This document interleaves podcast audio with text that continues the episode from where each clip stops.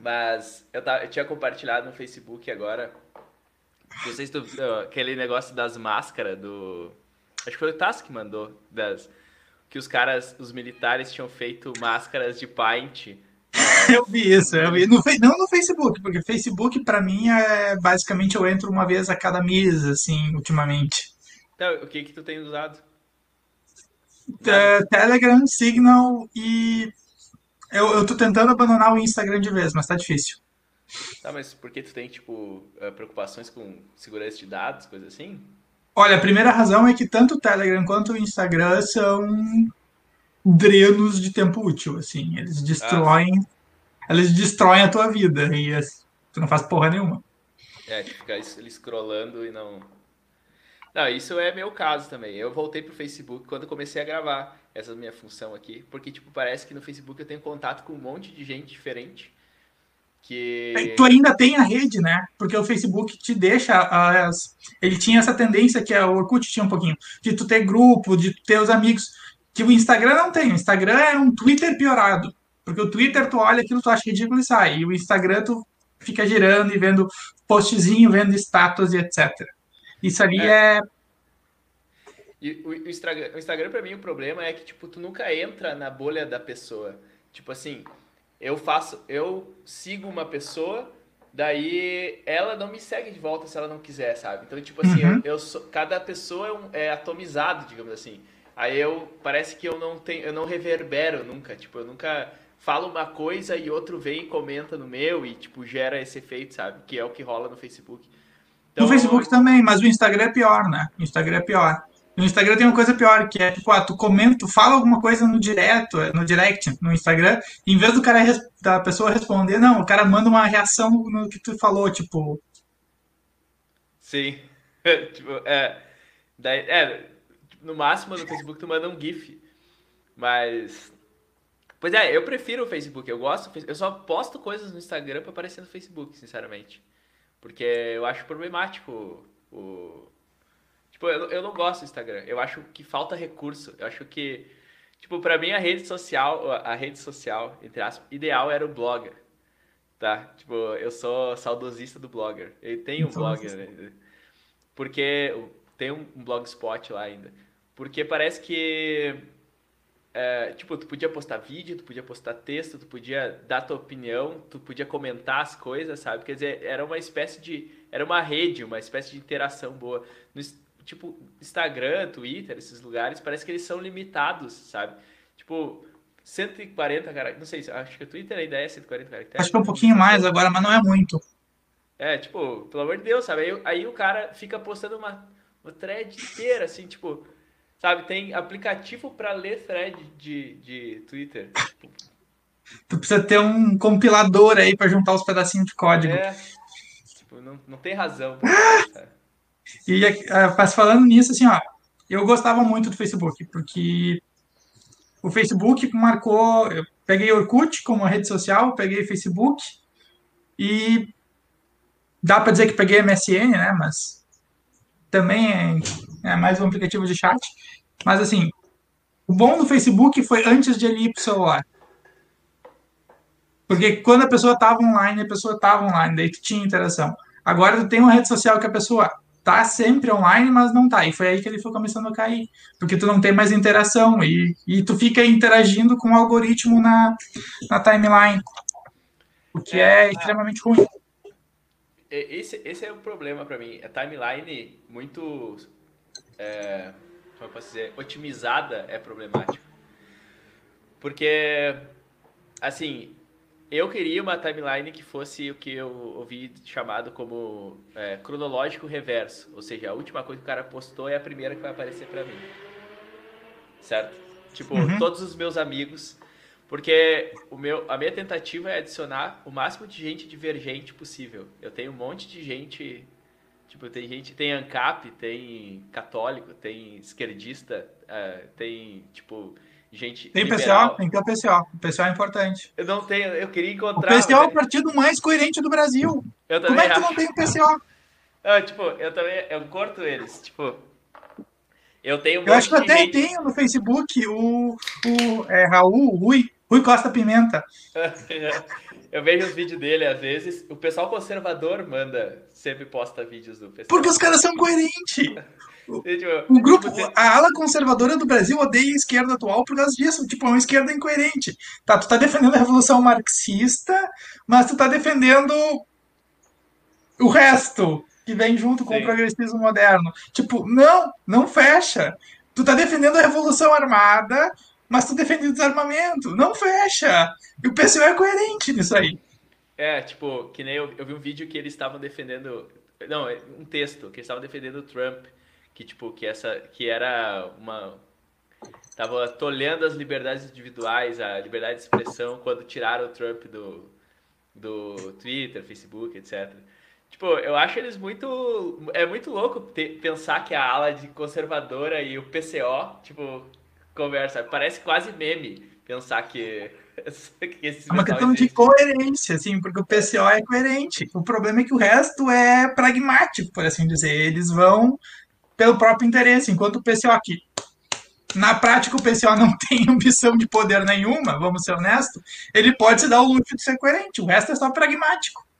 Sim, porque nunca elegeu ninguém, né? Não sei se tu já viu alguém. Vereador, talvez, um prefeito em algum canto. É, sinceramente. Tudo é possível. é, tipo, se elegeu, elegeu em São Paulo ou em algum lugar muito é, alucinado, assim, tipo, é porque, sei lá, não sei tu, eu imagino que só São Paulo possa eleger gente maluca, assim, a varrer, sabe? Porque tem ah. muita gente, tem muita gente, então tem espaço para ser. para conseguir. É mais votar, fácil. Né? É. Tipo um deputado, de repente, ou um vereador. É, vereador é qualquer lugar entra gente maluca, gente que não fica sabendo, né? Mas, é, pois é, tem isso. Mas, tipo, é que eu acho que o partido também nem existe direito, porque só tem esse Rui Costa Pimenta de. São, deve ter o quê? Uns 3, 4 mil filiados no Brasil. Ah, tá aí que ele tá. Eu vou ter que ficar mexendo no mouse aqui de tempos em tempos, porque não sei o que aconteceu. Minha te... Meu usuário saiu fora. Tipo, hum. tava, tava gravando, de repente saiu do usuário. Tive que logar de novo agora aqui. Então, bom, já sei pelo menos. Provavelmente 10 minutos é o tempo que eu tenho que, que considerar que vai mexer. Eu tô gravando no computador, não no meu computador, tô gravando no outro computador aqui. Daí tô testando pra ver como é que eu vou fazer. Vai, ter, vai testando os layouts. É. é não, é, eu vou comprar um novo, mas é, eu tô enrolando porque eu tô comprando computador, ah, microfone, aí compro fone, aí compro uma mesa. Aí Chegou alguém? Peraí. Tá, deixa aí. Posso alguém? Não. Tira. Eu tô envolvido. Só vem Depois. tipo, se, se, for, se for alguma coisa, a gente corta depois. Sim, não, dá pra cortar. Mas, a gente tá mais falando bobagem até agora que qualquer coisa, né? É, mas essa é a proposta, a tomar cerveja e falar bobagem, sabe? Tipo, a, a pretensão de... Não, tá bom. A pretensão de gravar é, alguma coisa séria é zero, sabe? E tipo. É zero. Também... Mas às vezes tem alguma coisa útil, né? É, é que no meio de um monte de falação de bosta, sempre sai alguma. Tipo, no mínimo a gente tá colocando nossas opiniões, certo? Porque acaba virando uma espécie de diário, entre aspas, tem um canal no YouTube, sabe? O cara tá meio que expondo é, o, o processo mental dele, sabe? É, uhum. eu, eu mais ou menos tenho percebido isso ao longo do tempo. Tipo, as opiniões dos outros com quem eu converso aqui afetam a minha opinião. E é por isso que é legal conversar com um monte de gente que discorda, porque daí as opiniões dos outros entram em choque e eu fico pensando, sabe? Daí acaba virando isso, assim. Hum. Ah, bem por aí. É uma coisa que essa geração que a gente está vendo agora não tem, né? Porque eles estão literalmente enclausurados em bolhas, eles não têm experiência de quebrar a bolha. Isso é bem preocupante, de certa forma. É, é que. Enfim, eu acho que também é coisa de gente jovem. Tipo, que idade tá agora? 30. Zé. Então, tipo, parece para mim que, tipo, dos 25 pra cá, meu ativismo foi diminuindo, assim. E daí eu fui meio que, ah, não, os outros têm razões, no mínimo, para acreditar no que eles acreditam. E daí tu vai meio que ponderando as ideias, sabe? Tipo, eu não sei, eu tenho a impressão de que tu sempre pensou do mesmo jeito. Me faz tu sacaneando, mas. Tipo, eu vejo em ti sempre um cara liberal, assim. Tem, é que tem pontos coerentes em várias linhas. Não, não existe nada que é uma constante. Essa é a verdade. Mas, assim, é engraçado, porque no fim do dia eu não sou mais político, eu sou observador, né? Então é, é interessante. Tá travando. Agora foi 2018, no meio da eleição. No meio da eleição ali, tipo, os caras em pânico querendo me convencer que o Bolsonaro era ruim. Eu disse, tá, eu, eu sei que ele é ruim, eu conheci pessoalmente. Só que. Não. Tá, me dá um momentinho. Uhum, tranquilo. Depois eu corto essa parte. Mas voltando, eu estava falando ali 2018, no meio daquele do primeiro antes do primeiro turno, e estavam tentando me convencer que o Bolsonaro é a pior pessoa do mundo, etc, etc. Eu dizendo, gente, o Bolsonaro vai ganhar essa eleição. Gente, o Bolsonaro é capaz de ganhar no primeiro turno. E eles não querendo dizer não, e dizendo, ah, ele é horrível como pessoa. E eu, eu sei, eu conheci pessoalmente o Bolsonaro. Capaz. Eu fui ali, teve uma janta em Porto Alegre quando ele veio para alguma coisa, não lembro direito o que. Mas eu conheci, tipo. A gente, eh, os caras querem relacionar ele sendo tiozão reaça. Não, ele é o tiozão reaça nuclear. Ele só fala bobagem em, em privado. Então, tipo, o governo dele é o que praticamente foi eleito. Mas o problema foi que na hora de fazer disputa, ninguém fez a leitura de ele é o único cara nesse lado. Ele tem todo um segmento enorme, tá? Botando a câmera aqui, um segmento enorme que ele meio representa, enquanto a gente está se matando por um pedacinho.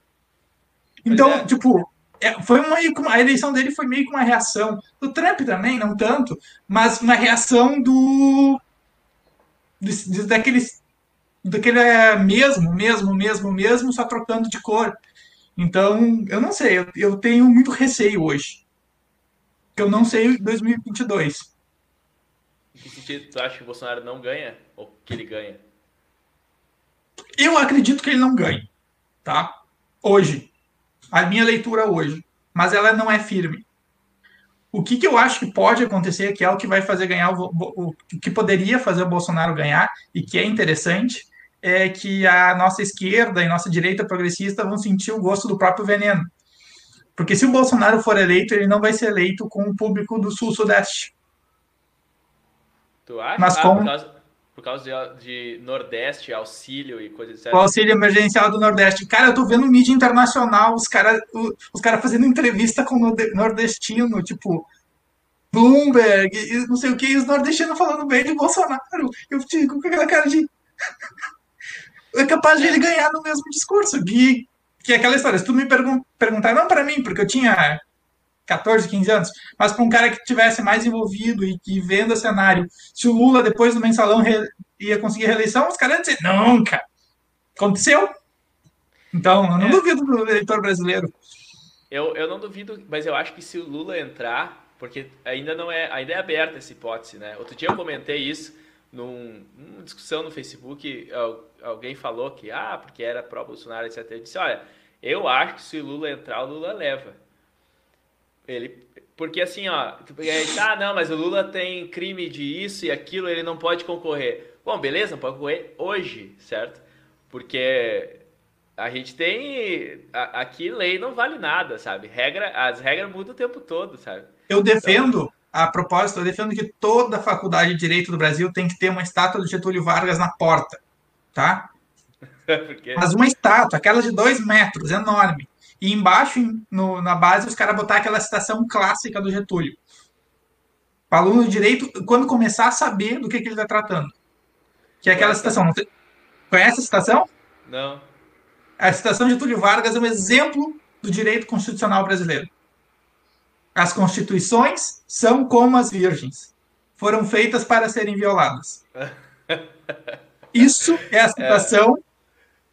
Do maior estadista brasileiro do último século. Então, a, a, Ia ser, ia ser sensacional se isso tivesse na porta da faculdade de Direito mesmo. É tipo, é, é o retrato da nossa realidade. É. E, e aquela história, em compensação, eu, eu vejo. Cara, eu acho que a melhor rede social hoje, apesar do, da monetização que eles estão tentando forçar, é ainda o YouTube. Porque o YouTube é a única coisa que te dá algo útil. É, mas em que sentido algo útil? Quer dizer, conteúdo, de fato. Conteúdo. Tu, tá, tu, tu absorve alguma coisa útil além. Tipo, a rede social, via de regra, a gente tá só interagindo. YouTube, tu consegue puxar algo. E, e, e assim, do nada, eu fui ver uma coisa dos caras, tipo... E aí, legal, porque esses dias eu estava vendo um vídeo do cara de como é que os países árabes ensinam sobre as cruzadas. Eu não faço ideia, sinceramente. É, tipo, é. eles não, eles não separam as, as 3, 4, 5, 6, 7 cruzadas, só Deus sabe quantas tem. E quase ninguém fala da cruzada na Tunísia, que foi a última, a oitava, sei lá. Teve um monte, mas não é isso que importa. Nisso aí eu caí num vídeo do cara contando sobre a história do, do imperador brasileiro e quando o Brasil deixou de ser uma superpotência. Acho que esse era o assunto em inglês. Por que, que o Brasil deixou de ser uma superpotência que nem os Estados Unidos? E daí o cara começa a, a falar do Dom Pedro II e tudo mais. E daí ele larga do nada. O cara falava 14 línguas. Ele só estudava 12 horas por dia. Isso é o mais próximo que a gente teve de Marco Aurélio nos últimos 10 séculos. E daí, e daí o melhor de tudo, ele chega no final e ah, teve um golpe da oligarquia e ele tinha ele ia o apoio popular para retomar o poder e ele não pegou. Tá, tipo, refere... aquele, aquele brocha. Mas tu tá falando do, do.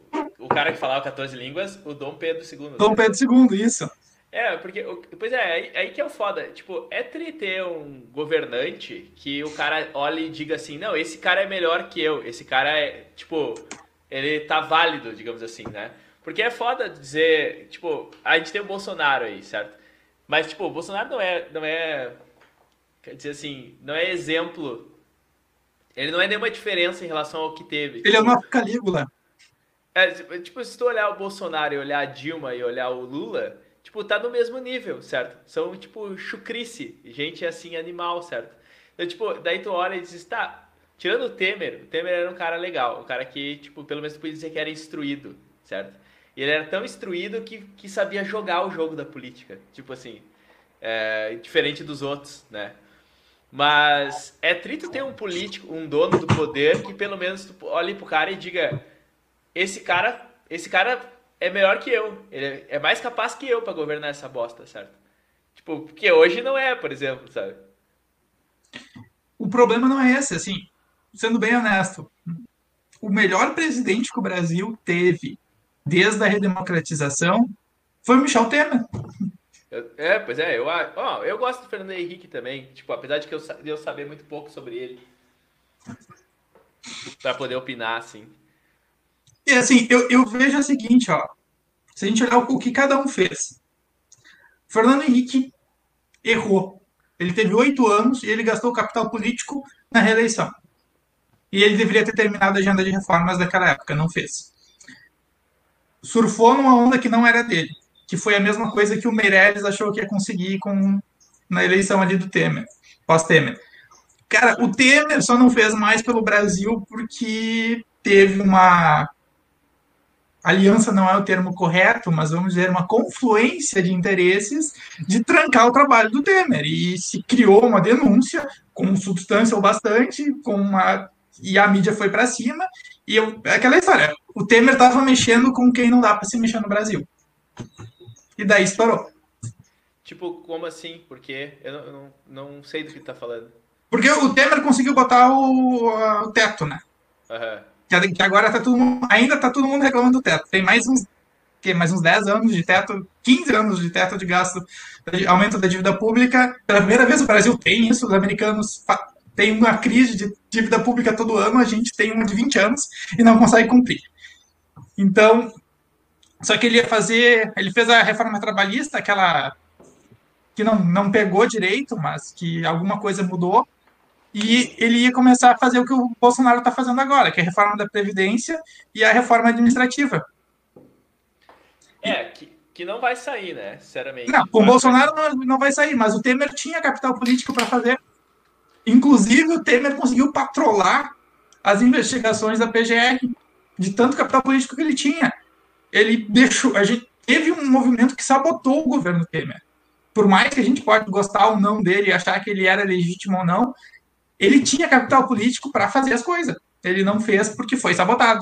Teve uma agência, uma, um movimento concertado ali que, de fato, impediu que o governo Temer terminasse bem. É, tipo, o que eu sinto nessa questão de reforma trabalhista é que tem que facilitar as regras mesmo, mas a gente está num contexto que também, tipo, parece para mim que a política está montada para gerar desemprego, certo? Tipo assim, porque tu tem essa, essa, esse jogo de ou tá todo mundo trabalhando e tu tem mais inflação, ou tu tem, tu tem digamos assim, tu, tu gera desemprego para manter a inflação baixa, certo? Né? Tipo, uma questão de, de e daí tu tem mais demanda, você tem mais gente trabalhando, daí tu, tu gera pressão inflacionária, certo? Uhum. Então, tipo, quando tu, tu joga o jogo dizendo assim, nós vamos manter a inflação baixa é, com base no desemprego, tu ganha uma ferramenta para poder flexibilizar a legislação trabalhista, certo?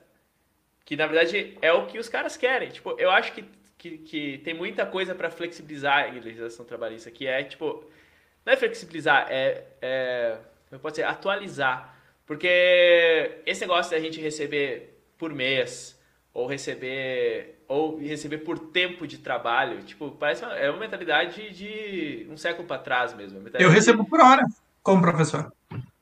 Pois é.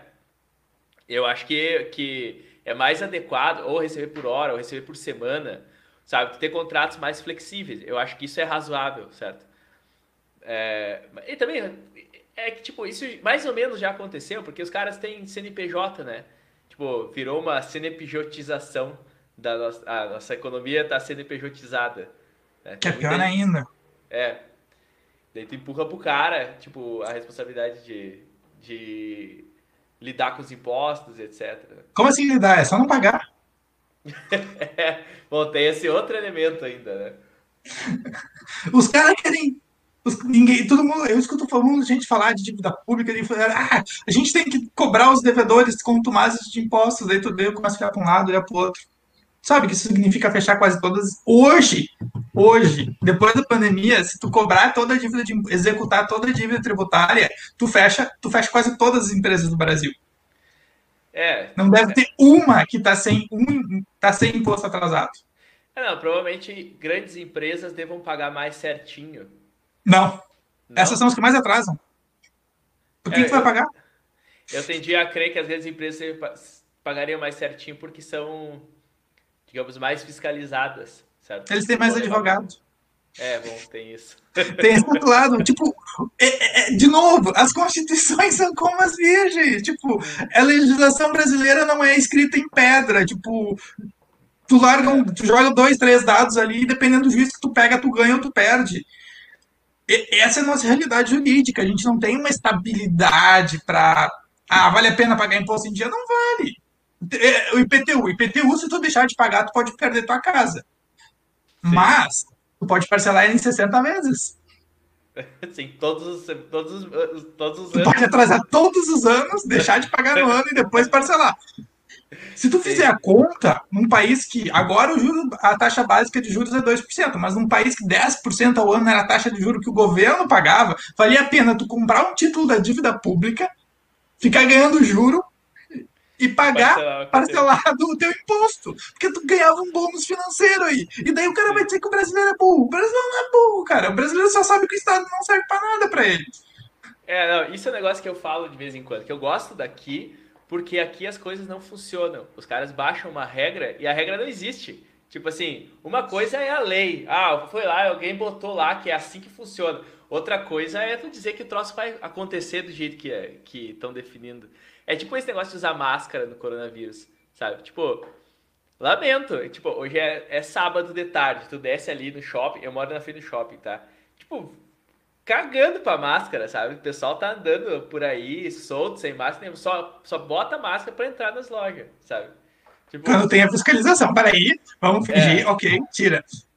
É, não, e na verdade, na verdade aí rola, rola eu, eu, eu chamo isso de é, que a gente é naturalmente democrático, a gente é culturalmente democrático. Qual é a minha preocupação com usar máscara quando eu entro num negócio? Não é que ah, eu vou transmitir doença ou eu não vou transmitir doença ou qualquer coisa assim. A minha preocupação é perfeitamente pragmática. É tipo, se eu entrar no negócio sem máscara, o dono do negócio vai me xingar.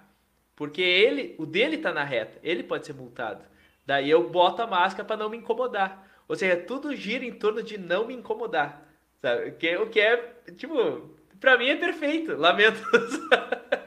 sabe? Lamento, mas é, é, a nossa mentalidade é a mais, a mais sossegada que existe, assim. Assim, isso sai do país, assim, sai do Brasil, tipo, vai do Brasil para os Estados Unidos. Tu voa, vai tranquilo, tu faz imigração, imigração sempre é um saco. Mas na volta, quando tu volta pro Brasil, depois de passar por toda aquela segurança de aeroporto americano, tu entra no Brasil, tu, tu passa na alfândega, se tu ainda, se tu não tiver a sorte de cair na amostragem, tu sai, tu entra, tu olha para um lado, tu olha pro outro, tu diz, que que é isso? Tu tá em casa, tipo, tu tá em pleno aeroporto de Guarulhos, a mil quilômetros de Porto Alegre, por exemplo, e tu tá ali, tipo, ah, tô em casa. Esse caos aqui eu sei me virar. Se tivesse que seguir uma fila, eu não sei fazer. Aqui que não funciona é só. Só vai. Justamente, tipo, quer dizer, tem uma certa identificação. É, é, tipo, pra mim, esse, esse comportamento, esse, essa é parte da nossa identidade, sabe? Tipo, a nossa identidade é, é como eu disse na, na última gravação, eu disse que é, a nossa identidade é a identidade da não identidade. A gente é. Eu tenho uma, uma viagem minha, tá? Que é que, tipo assim, os comportamentos dos povos são mais ou menos conforme as suas faunas, tá? Então, tipo assim, tu pensa nos Estados Unidos, sei, tu pensa num bicho que representa os Estados Unidos, tu vai lembrar de um, de um urso, da águia careca, ou sei lá, de um búfalo, certo? Tu pensa na, na China, tu vai lembrar de um tigre, ou tu pensa no, sabe, na Rússia, tu vai lembrar de um urso e tal. E, mas quando tu pensa no Brasil, tu, tu lembra que da bicho preguiça, do mico-leão dourado, sabe, da arara. Da... Tem um exemplo melhor do Brasil. É. Primeiro que é importado, não é, nacional, não é originário daqui. Qual? Segundo que é empreendedor. Tá sempre inovando. É o aegypti. Cara, é, bicho tem Justamente, sabe? Quer dizer, tipo, mas é, vem essa coisa, quer dizer assim, nós somos um bicho meio, meio folgado, meio malandro, sabe? Nós não somos quando, quando vem o Bolsonaro e paga de metida besta, assim, tipo, ah, nós, nós que mandamos nessa porra, é, tem que mudar isso que tá aí, nós vamos ser país de primeiro mundo. A gente olha e diz, não, é, não vamos, não. É. Justamente, sabe? Sabe, assim, a gente é esse bicho sossegado que faz os outros fazer pela gente, sabe? Tipo, é tipo o nosso programa espacial.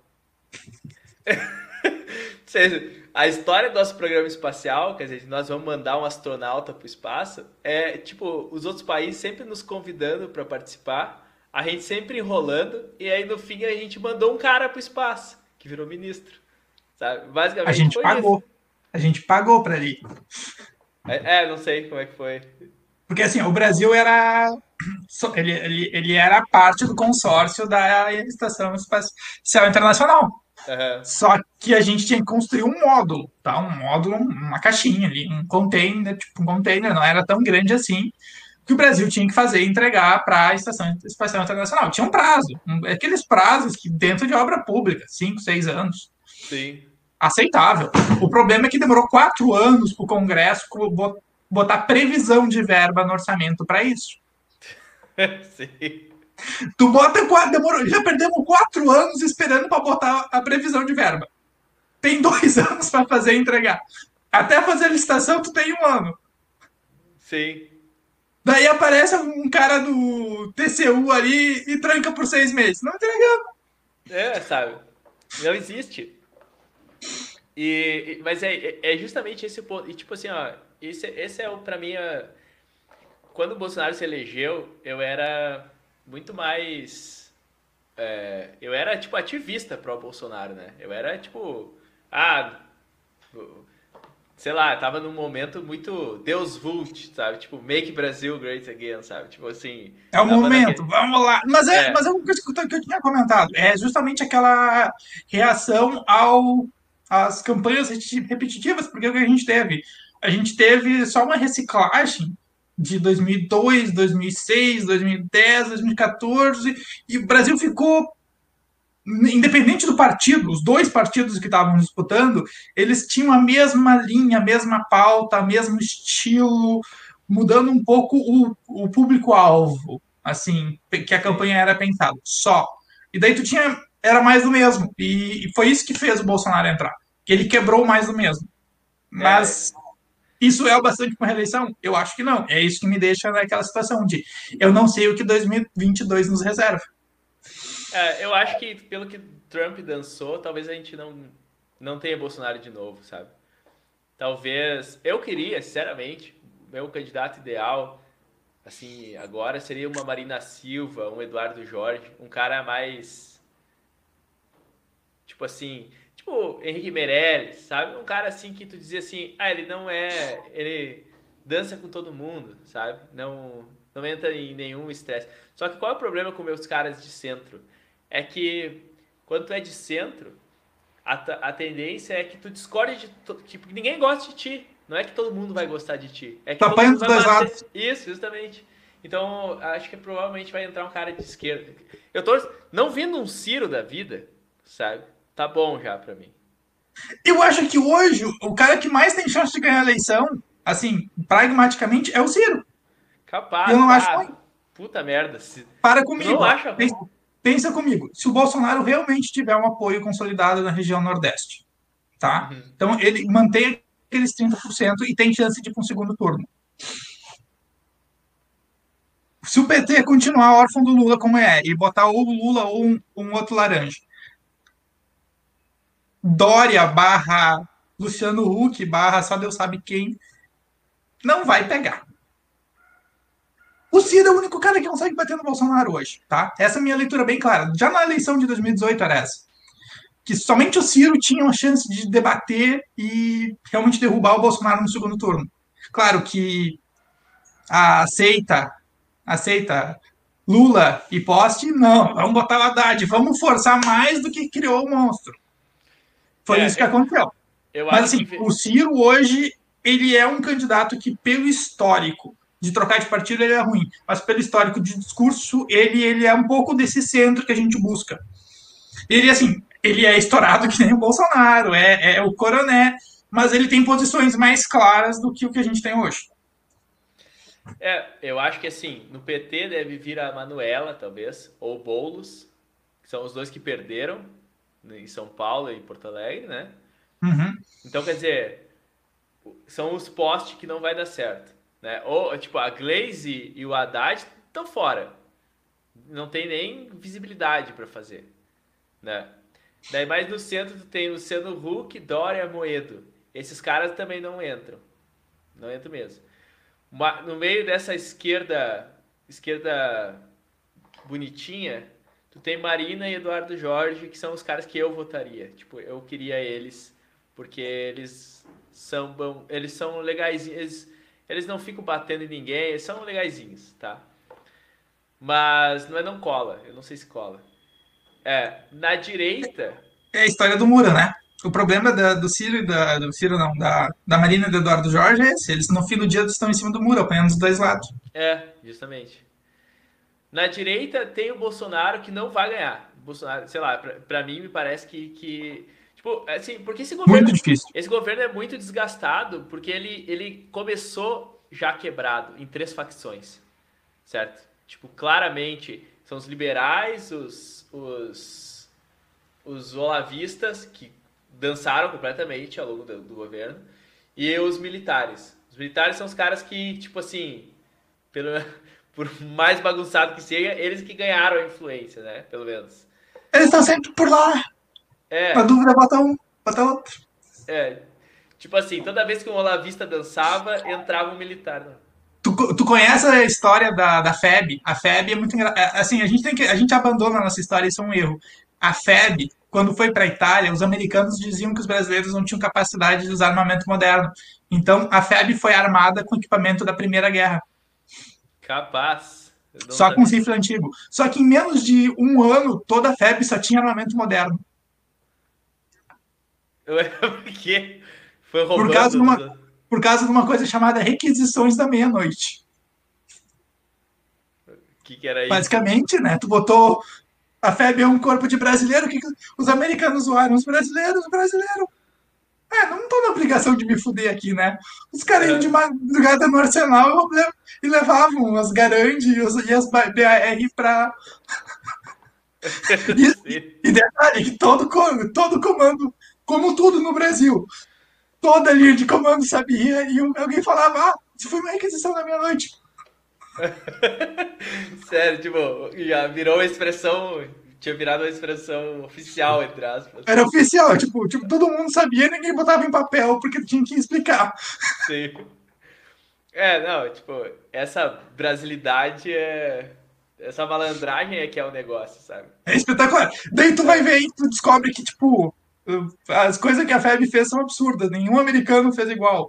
Tipo, os caras renderam uma divisão inteira de, de, de, alemães na, na Itália com, tipo, 20 homens. Eu não sei. Eu sei da história que os caras ligaram uma fogueira no meio da noite, tipo, é, e daí eu, alguém criticou eles assim, ah, é, não, liga, não acende a fogueira que vão pensar que, que vão vai denunciar a nossa, nossa posição. posição. E daí, tipo, os alemães, sei lá, não atacaram porque pensaram que podia ser uma armadilha, porque ninguém ia ser otário demais pra ser uma fogueira. Uma fogueira Quer dizer, tipo, sabe? Cara, brasileiro, assim, esse, esse tipo de senso com brasileiro é que. Tipo, se eu tenho um patriotismo, é esse, sabe? De, da tosqueiragem. Tos, nossa tosqueiragem é, é fundamental. É. Mas essa das requisições da meia-noite é, é. E detalhe que o Brasil tinha que pagar o armamento. Da Primeira Guerra. Todo, todo armamento que era concedido, munição, o Brasil pagava. Ele pagava, né? Sim. Tu conhece essa história de pagar dívida também, né? Mas a gente tinha. Eles emitiam um título pra gente pagar um dia, assim, a gente ia pagar. Só que esse, essas requisições da meia-noite apareciam, assim começou a aparecer equipamento mais novo. Ninguém vai reclamar. É, mas é justamente, sabe? Tipo, é, esse é o, essa é a coisa, sabe? Tipo, te passa a perna num lado, tu passa a perna no outro, e daí assim tu vai indo, sabe? Quer dizer, não é civilizado, não é sério, mas é como a gente faz, sabe? O que, que vai fazer? Tipo, esse é o problema de entrar uns caras assim na nossa presidência que são tipo, sei lá, o Fernando Henrique, ou o Amoedo, certo? Que, tipo, ou mesmo o Paulo Guedes, quer dizer, são uns caras que não tem. Não tem. Não jogam o jogo. É, malícia, essa é a coisa. Porque esse Paulo Guedes mesmo é um cara que vem, vem cagando regra, vem dizendo, ah, temos que fazer assim, vai acontecer isso e aquilo, e mas, tipo, cara, não é assim. Tu, tu precisa de meses para fazer o troço. Tu precisa convencer um monte de gente. Tu precisa, tu precisa pedir mais do que tu precisa para depois os caras cortarem um pedaço e tu ficar com a parte que tu quer. Sabe? Tu, não, é, é aquela história. Tu, pede, tu precisa de 100 reais. Tu já, já espera que vão te cortar um pedaço. Aí tu pede 150. Mas como tu sabe que vão te cortar um pedaço, pede 200. Daí é. quando vê, tu ganha 120. É lucro. Justamente. Tipo. E eu acho assim que o Paulo Guedes, ele tem uma mentalidade que é, tipo, muito. Sei lá, de mercado. Eu acho que de fora, sabe? Eu não sei, ele era do BTG Pactual, né? Passou por. É, eu sei que zanzou por fora aí, mas uh, parece que faz parte da do fundação do BTG Pactual. A, a impressão que eu tenho é que o cara não entende como é que funciona o jogo de política, o jogo de. É tipo o Banco do Brasil, certo? Os caras botaram um presidente do banco é, que é de fora, que é do mercado. Uhum. Esse cara nunca vai conseguir jogar o jogo. Nunca vai dar certo. É, é, o segundo presidente que o Paulo Guedes bota que é do mercado, que não é do, do banco. Não dá certo. Não funciona. Tipo, agora o cara foi lá e fez uma reestruturação e, tipo, fez um monte de coisa no banco, certo? Tipo, uh, os funcionários estão enlouquecidos. E, tipo, e tem razão, porque, uh, tipo, tem um, um motivo. Porque fizeram algumas coisas que no mercado acontecem, mas em empresa pública não pode acontecer. Sabe? Não, não, não, não pode, não acontece, vai mexer, vai fechar é, agência. Não, vai ser bem difícil. Fechar, fechar agência pode, mas, mas por exemplo, é, porque que nem quando, quando o banco absorveu a, o BESC, por exemplo, tinha muita agência em Santa Catarina. Tinha agência de sobra uhum. em Santa Catarina. Aí tinha que fechar mesmo, sabe? Mas o negócio é assim, ó, o banco extinguiu a função de caixa, por exemplo. Daí, a gente tinha duas funções, era o escriturário e o caixa executivo. O banco aboliu isso e, e inventou um cargo chamado agente comercial. E todos os bancos têm. Itaú tem, Bradesco tem. Daí o agente comercial que abre caixa ganha mais quando abrir, certo? Daí uhum. beleza, ok, faz parte. Só que é o seguinte, o banco também botou todo mundo que era grupo de risco para casa, inclusive os caixas.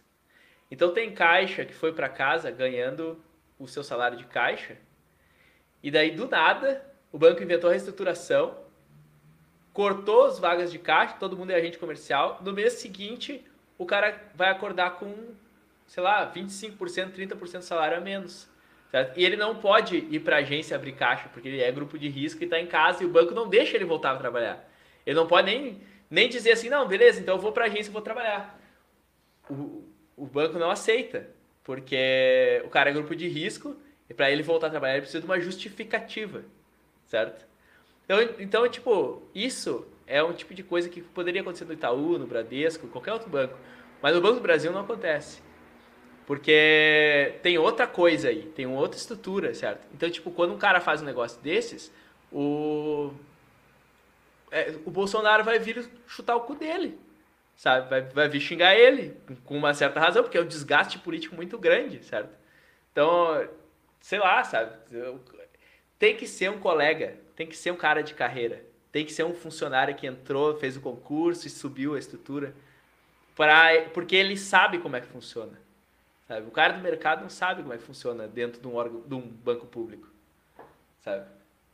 Não, entendo. É é que nem o pessoal fala, ah, que a universidade pública não faz nada. E, tipo, eu tenho uma noção de como funciona a universidade pública e onde tá os errados. A minha vivência me ensinou isso. Mas é o seguinte, tem muito desperdício de dinheiro em universidade pública no Brasil. Isso não é uma mentira. Mas tem muita coisa boa, não dá para. Tu tem que saber o que valorizar, o que consolidar e o que, que tu tem que reformar ou escantear. Quando tu passa essas regras de cima, tu não, tu não tem essa noção do que está acontecendo natural ali, do que está acontecendo ali dentro. Fica muito difícil, porque tu, tu une o cara que tem interesse na reforma com o cara que não quer. Não quer mudar nada. Daí tu junta todo mundo contra ti. Tu já fez a política interna errada. E daí tu perde. É, tipo, dentro da universidade, pelo menos os caras não vêm com um professor de fora. Tipo, eles não pegam ninguém da PUC pra botar dentro da. sabe? É. Mas aí que tá, a universidade não é da. A Universidade Federal não é da aula. Aí todo mundo acha que funciona a Universidade Federal é da aula, não é. Essa é a última coisa que eles fazem. É, tipo, fica a universidade como se fosse um técnico sofisticado, né? É, mas, tipo, esse negócio. Enfim, universidade também tem a questão de que. Tem a questão de concurso, tem a questão de que o, os mestrando lá, o processo de, de seleção do mestrando, doutorando, é muito engessadinho. Tem, tem, eles têm muita independência, o que é bom e é ruim. Uhum. É bom porque se tu tem um programa sério, ele faz uma, gestão, uma seleção séria. É ruim porque a gente viu o que aconteceu aquela na saúde coletiva da URGS, né? Não sei o que aconteceu. Não lembra que bateu polícia, tinha bolsista fantasma, ah, tinha gente. É, que o pessoal ganhava, fazia caixinha de bolsa de pós-graduação. Ah, esse negócio caixa 2, caixa, vamos chamar, é, como, é que, como é que é o rachadinha, rachadinha, o termo atual é rachadinha. Uhum. Aí tinha rachadinha de bolsa de pesquisa de pós-graduação, tinha isso na universidade. Não teve um escândalo nacional por isso. com dinheiro do Ministério da Saúde, de passagem. Mas bolsista também é muito fodido, né? Porque Mas o cara não era bolsista, o cara tava, tava trabalhando frio em algum lugar, e o, o professor conhecia ele, botou ele de bolsista, botou ele de bolsista na gambiarra e pegava uhum. uma comissão. Ganhava um extra ali.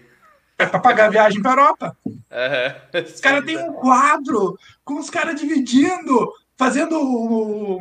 Como é que é isso em. É market cap? É, não, é cap table. A tabela de capitalização de como ia pagar a viagem para Europa. Tal bolsista tanto, tal bolsista tanto, tal bolsista tanto. Tá, viagem para Europa em que sentido? Tipo, de, para participar de congresso ou passeio? Férias! Férias mesmo. Em particular? É, não era não, porque, não. porque congresso era outra coisa, outra putaria que, que o, a universidade pública pagava, né? O cara, o, cara era professor ali, disse, ah, agora eu vou fazer um participar de um congresso em Londres. Aí, beleza. Não, assim. não? Não. Porque, no tipo, Brasil ganha um pouco. Ah, se tu olhar o que, que é a Europa, Europa os caras não, não, não, conseguem gastar o dinheiro que eles ganham para participar em congresso. Capaz. Sério.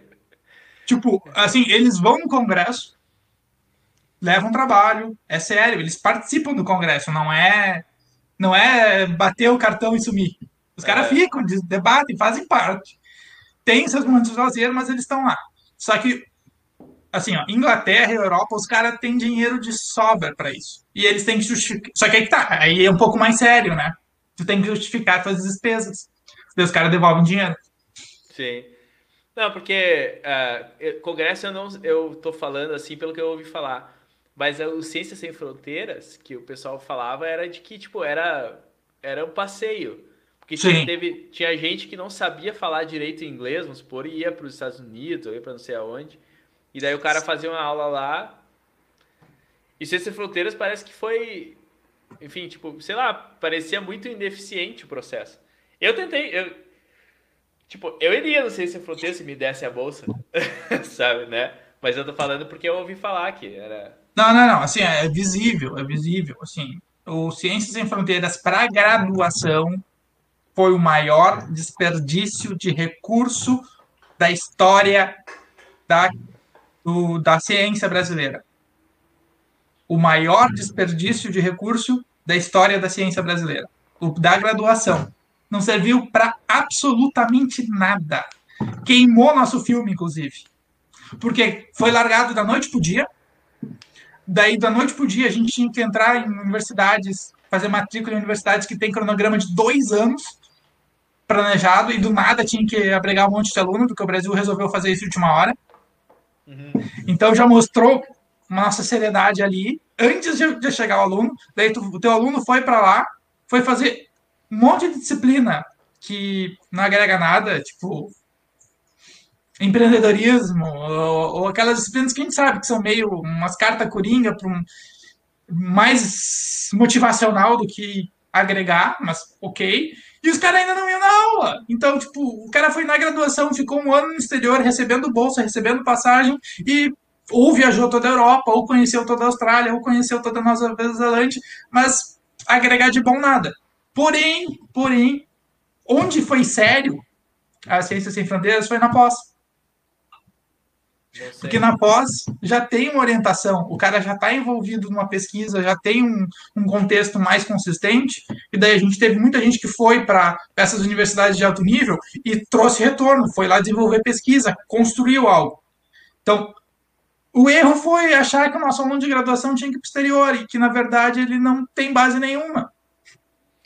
É, é sei lá, é que parece para mim que, que nós estamos brincando de fazer ciência, sinceramente, sim. A nossa universidade, tipo, tu pega uns caras assim, tirando, tu pega esse pessoal metido a cientista, todo mundo justifica o que tá fazendo, certo? Tipo, eu vejo assim, por exemplo, é, aluno de filosofia, aluno de, de, tipo, o Atila e a Marina da vida, sei lá.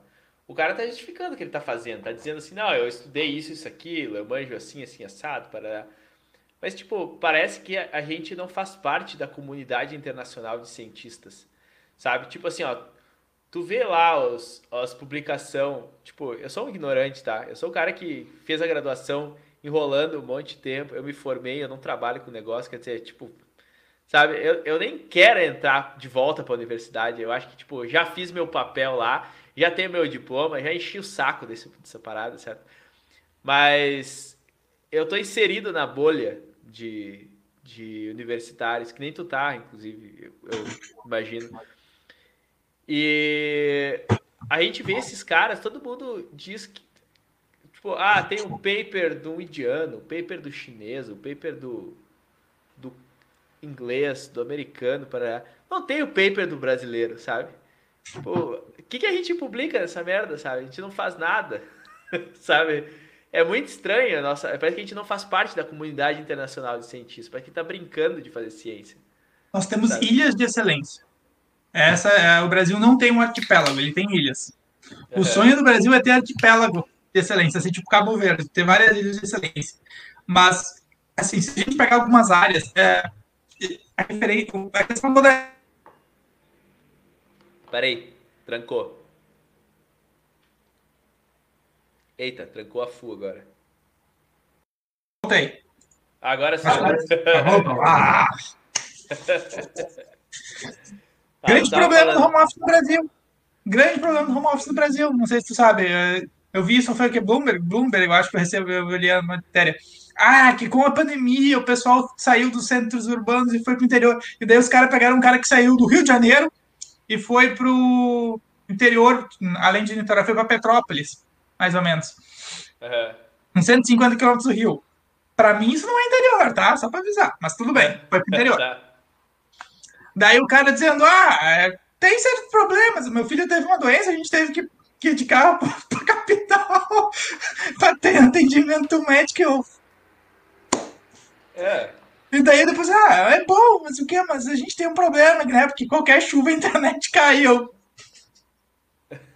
Pelo menos foi internet, pior é quando é luz. É, tipo, a, aqui onde eu tô, a internet funciona bem, mas eu já tive problemas de conexão. Eu perdi parte de conversas, das primeiras conversas que eu tive. Também porque eu gravava no Skype e o Skype corta e acabou tu não conversa mais, sabe? É tipo, é uma palhaçada, assim. Uhum. Mas agora não, aqui pelo menos a gente broadcasting ao vivo, tipo, rola a conversa. Mas tu tava falando, não sei, da universidade, era uma coisa que a gente... Ah, sim, das ilhas de excelência. Isso. A gente tem muitas ilhas de excelência, só que o grande problema do brasileiro é simples. A língua franca da ciência, independente de, do, da tua opinião política, é o inglês. Até Sim. o chinês publica em inglês. Sim. E daí tu vai olhar algumas áreas que o Brasil até poderia ser referência em algum, algum parte, como educação, uh, filosofia, sociologia. Apesar do Brasil não, não olhar da parte que o resto do mundo olha, mas a gente poderia ser referência em alguns setores. As principais publicações no Qualis, da CAPES, são todas em português. Ah, fala sério. Daí tu tem, tipo, tu tem toda uma linha de pesquisa nacional, um grupo de pesquisadores nacionais que, ou por uma opinião política, ou por uma incapacidade de usar a língua franca, se isola. Acabou, tu não tá fazendo ciência. Ah, não, não é acreditável isso. Tu olha ali, puxa, as, principalmente as áreas humanas, as que são A, que são que tem mais publicações dos docentes, tá? A referência é dos docentes. Uhum. Tu vai ver um monte de, de publicação em português. Puxa, engenharia, eu, eu gosto de dar esse exemplo para os meus alunos de engenharia química aqui no interior. Interior! Hum. Eu, eu digo para eles que a gente tem um periódico de engenharia química nacional brasileiro. E eu pergunto para eles se eles sabem qual é o nome.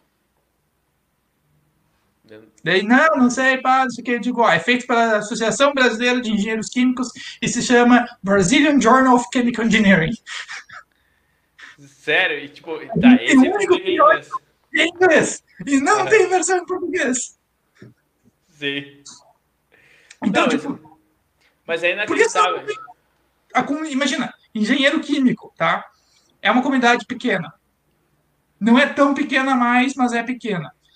Que está fazendo pesquisa ou que realmente procura pesquisa, que não está só indústria, só fazendo gestão. Menor ainda tu vai publicar para teu próprio grupo. Não tem porquê, a maioria cabe num grupo de WhatsApp hoje em dia. Sim. Então, tipo, eu recebo mais informação por corrente de e-mail, que é uma coisa que funciona muito bem no Brasil, diga-se de passagem, do que por, por publicação. Então, tu tem que publicar para fora, tu tem que deixar a tua informação disponível, porque, opa, de repente o, o indiano, o inglês, ele puxa lá a tua informação, o polonês puxa o que tu fez e usa. Tu não tem como saber. Só que se tu fizer em português, tu garante que não vai conseguir. Sim, tipo, quem é que vai ler em português? Esse pessoal da, do Moçambique, do, sabe, do Macau, do... Nem da... Macau, Macau é português uma língua vulgar, já. É só... Goa, Goa também tem um pequeno público falante de português. É, tipo, tem uma parte lá da Índia que fala português. Não, é só Goa, é só Goa. E ainda assim é só os velhos. É, é então, mas, tipo, é, isso é uma coisa, sabe? Tipo, qual é o motivo para não publicar em inglês? É ideológico? É ignorância? Tipo, sabe? Tipo assim, ó, porque assim, Eu acho que são, duas, são dois, tá? São dois. Tem um lado ideológico, que é a questão daquela visão de imperialismo americano, blá blá blá. Uhum. E tem uma outra que é mais importante, só que eles preferem se apoiar no, na lógica do imperialismo do que essa, que é a incapacidade de escrever minimamente bem em inglês. Ah, Cara, mas é, é, inacreditável, porque assim, ó, tu só lê, tu vai pra universidade, tu, tá, tem livros em português, tu vai ler algumas coisas em português, mas tipo, a certa altura, tu tem que ler em inglês. Tu acaba, tipo, tu tem que se inserir no meio do inglês. E, e isso é uma coisa assim, que eu, eu vi uma entrevista de um cara que, é, que escreveu um livro sobre Shakespeare, uh, que é brasileiro, que, tipo, ele usava... É, ah, esqueci o nome, mas é um, é um professor universitário, tá? E, tipo, é um cara conhecido e eu gostei da, da entrevista dele, inclusive. É, eu gostei da interpretação dele e tal. So, da, tipo, eu não li o livro, né? Mas eu li, a, eu vi a entrevista. É, mas que o cara é, fala, falou, comentou sobre uma entrevista do Humberto Eco com mais não sei quem, e o Humberto Eco falou assim, ah, mas tu imagina uma grandes obras literárias saindo do polonês ou de coisas assim, tipo, tu não imagina porque são é uma língua periférica, tipo, a língua não tem capacidade de expressar isso e aquilo. E tipo, isso é falso, sabe? Tipo, Humberto Eco tá, tá terrivelmente errado quando diz um negócio desse. Porque tipo, toda língua é capaz de muita coisa, sabe? Mas e quando tu é periférico, digamos assim, entre aspas, tu é de terceiro mundo que nem nós, tu tem muito mais é, interação com outras línguas do que quanto é o cara, o, o digamos, hegemônico, né? Tipo, sei lá, o americano não aprende francês ou italiano ou alemão ou coisa. É algo Ele muito sabe... mais requintado. É, sabe? Tipo, o cara sabe inglês e acabou. Tá? Agora nós não. A gente, a gente dificilmente faz, se forma e progride na nossa formação sem saber francês, inglês e italiano e alemão, coisa assim, tipo, quer dizer, tipo, eu sei inglês só, né? Eu escuto coisas em inglês, beleza? Eu consigo me comunicar em inglês, beleza? Tipo, com muito esforço eu talvez me viraria no francês e o espanhol sai na urina, né? Mas tipo, eu não vejo que o americano saiba três línguas, certo? Mas ele está no centro da ciência. Tipo, quer dizer, porque a língua dele é a língua franca. Então, tipo, tu entra na universidade, tu tem que saber inglês. Tipo, lamento, tu tem que aprender esse troço se tu não sabe, sabe? Tu tem que se virar para aprender. Tu já tá e... tá atrasado. É, sabe? Tu já tá atrasado se tu não sabe. Então, tipo, é inaceitável tu, tu fazer mestrado, doutorado e publicação em português. Tipo, para mim parece inaceitável. Mas uma das áreas, eh, que a gente tá falando de ilhas de excelência, uma das áreas que eu sei que pelo menos o Brasil tem uma certa é, digamos, ah, ele é conhecido, é o, a parte matemática pura, não aplicada, né? Mas imagino que lá, pelo menos, o pessoal publica em, em, inglês, em inglês, né? Não em português. Não precisam, né? Hum. Por quê?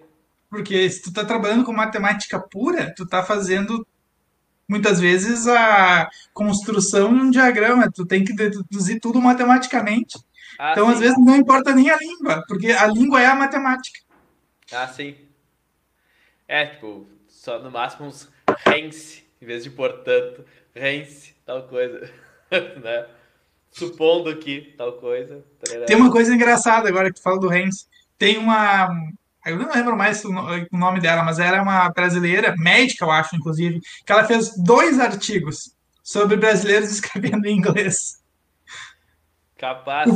ela fez o primeiro dizendo os, os erros comuns que o brasileiro tem, que é a dificuldade de usar a voz passiva, etc e tal. E depois ela fez um outro em que ela diz, contradiz quase tudo que ela botou no primeiro. E eu fiquei tipo. Tá, mas tu, tu se presta. Como é que eu escrevo? Tu se presta a ler artigos e coisas assim, científicos? Tipo, hoje? Hoje é pouco, é pouco, mas assim, eu ainda acompanho bastante coisa. Mas tá, é que Normalmente tu vai ler quando tu tá. Eu, eu leio quando eu estou fazendo alguma revisão bibliográfica de alguma, algum tema que eu estou explorando. Daí sim, daí eu pego bastante coisa, olho por cima, faço aquela leitura mais dinâmica para dizer lixo, não lixo, lixo, interessante, vou ler esse aqui direito. Mas ultimamente está mais fraco.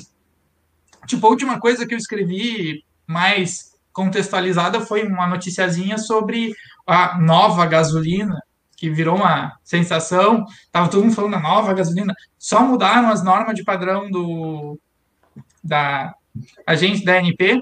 A ANP mudou a norma de ah, botou uma densidade mínima na gasolina. Ah, é nova gasolina, vai render mais, deu todo um vai ficar mais caro. E na verdade não, eles só mudaram os padrões de análise e para garantir uma qualidade que na prática já atendia.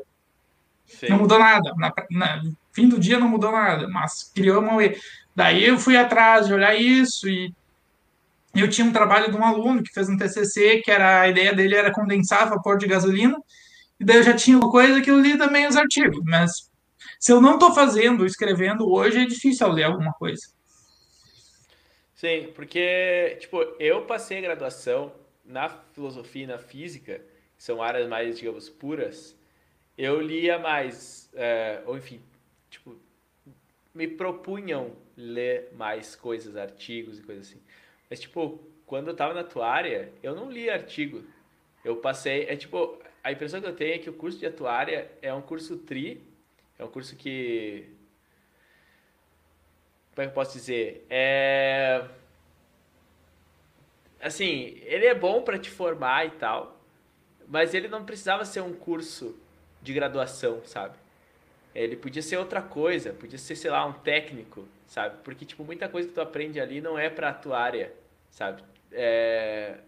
Mas é que, pra mim, parece que, que ciências atuariais tem a ver com... Tem uma legislação e, tipo, por mais restrito que seja a coisa, tem uma legislação que diz que todo mundo que trabalha com isso tem que ser formado e para etc, certo? Então, daí, ok. Né? Mas assim, eu não tive que ler nada, parece que eu tava. Era como se eu estivesse fazendo um curso de administração ou de, ou de contabilidade, que tu tá mais sendo formado para trabalhar do que sendo formado para pesquisar, certo? Uhum. Então não... É bem comum, é bem comum. E assim, isso na verdade também tem um outro problema, que é a nossa lógica de formação mas, assim, se a gente vai começar a falar sobre o estilo, por exemplo, americano, de ter uma minor e uma major, que na verdade tu não tem um currículo quando tu entra, tu só entra. Uhum. E depois, no caminho, tu seleciona. Tem, inclusive, um projeto na engenharia da URGS que é para fazer algo assim. Tipo, ah, tu tem dois anos que tu é só aluno de engenharia, genérico. Daí, depois de dois anos, tu vai para uma divisão ali, daí tu escolhe o teu caminho. Seria interessante. É, mas é, é, difícil por quê? Porque é aquela história, mesmo o pessoal de dentro tem a dificuldade, porque, não, mas eu tenho um vestibular, como é que eu vou fazer isso perante o vestibular? Como é que eu vou fazer isso para Enem? Ah, não, o cara é, ah, não, não dá tão fácil, não é tão fácil ainda mexer nisso. E é uma ideia. A outra é o estilo mais generalista europeu, que eles têm aquela formação mais curta que a gente, um engenheiro, por exemplo, há quatro anos mas eles têm um mestrado que não é o nosso mestrado, que na verdade é uma especialização. Então, um engenheiro europeu tem tipo seis anos de formação, ele vai ter quatro anos que ele ganha o diploma de ensino superior.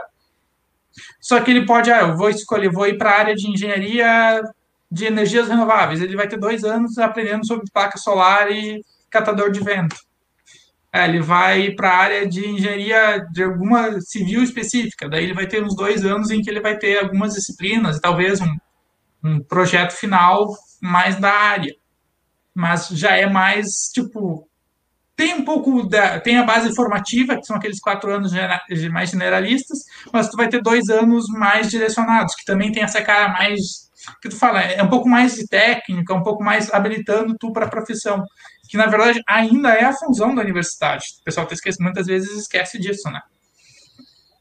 Como assim essa função da universidade? No sentido de é, formar mão de obra?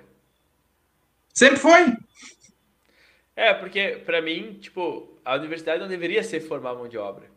Sabe? Tipo, eu fui formado como mão de obra. Eu sou o cara que não trabalha na área. Certo? Porque deveria ter me formado e ido trabalhar na área. E era assim, tipo, eu sou como um contador ou administrador. Mas para mim, isso não é papel da universidade. Isso é papel de curso técnico, college, sei lá, sabe? O problema é que, ó, morreu, morreu o curso técnico no Brasil. Tipo, hoje um técnico é. contábil não pode assinar.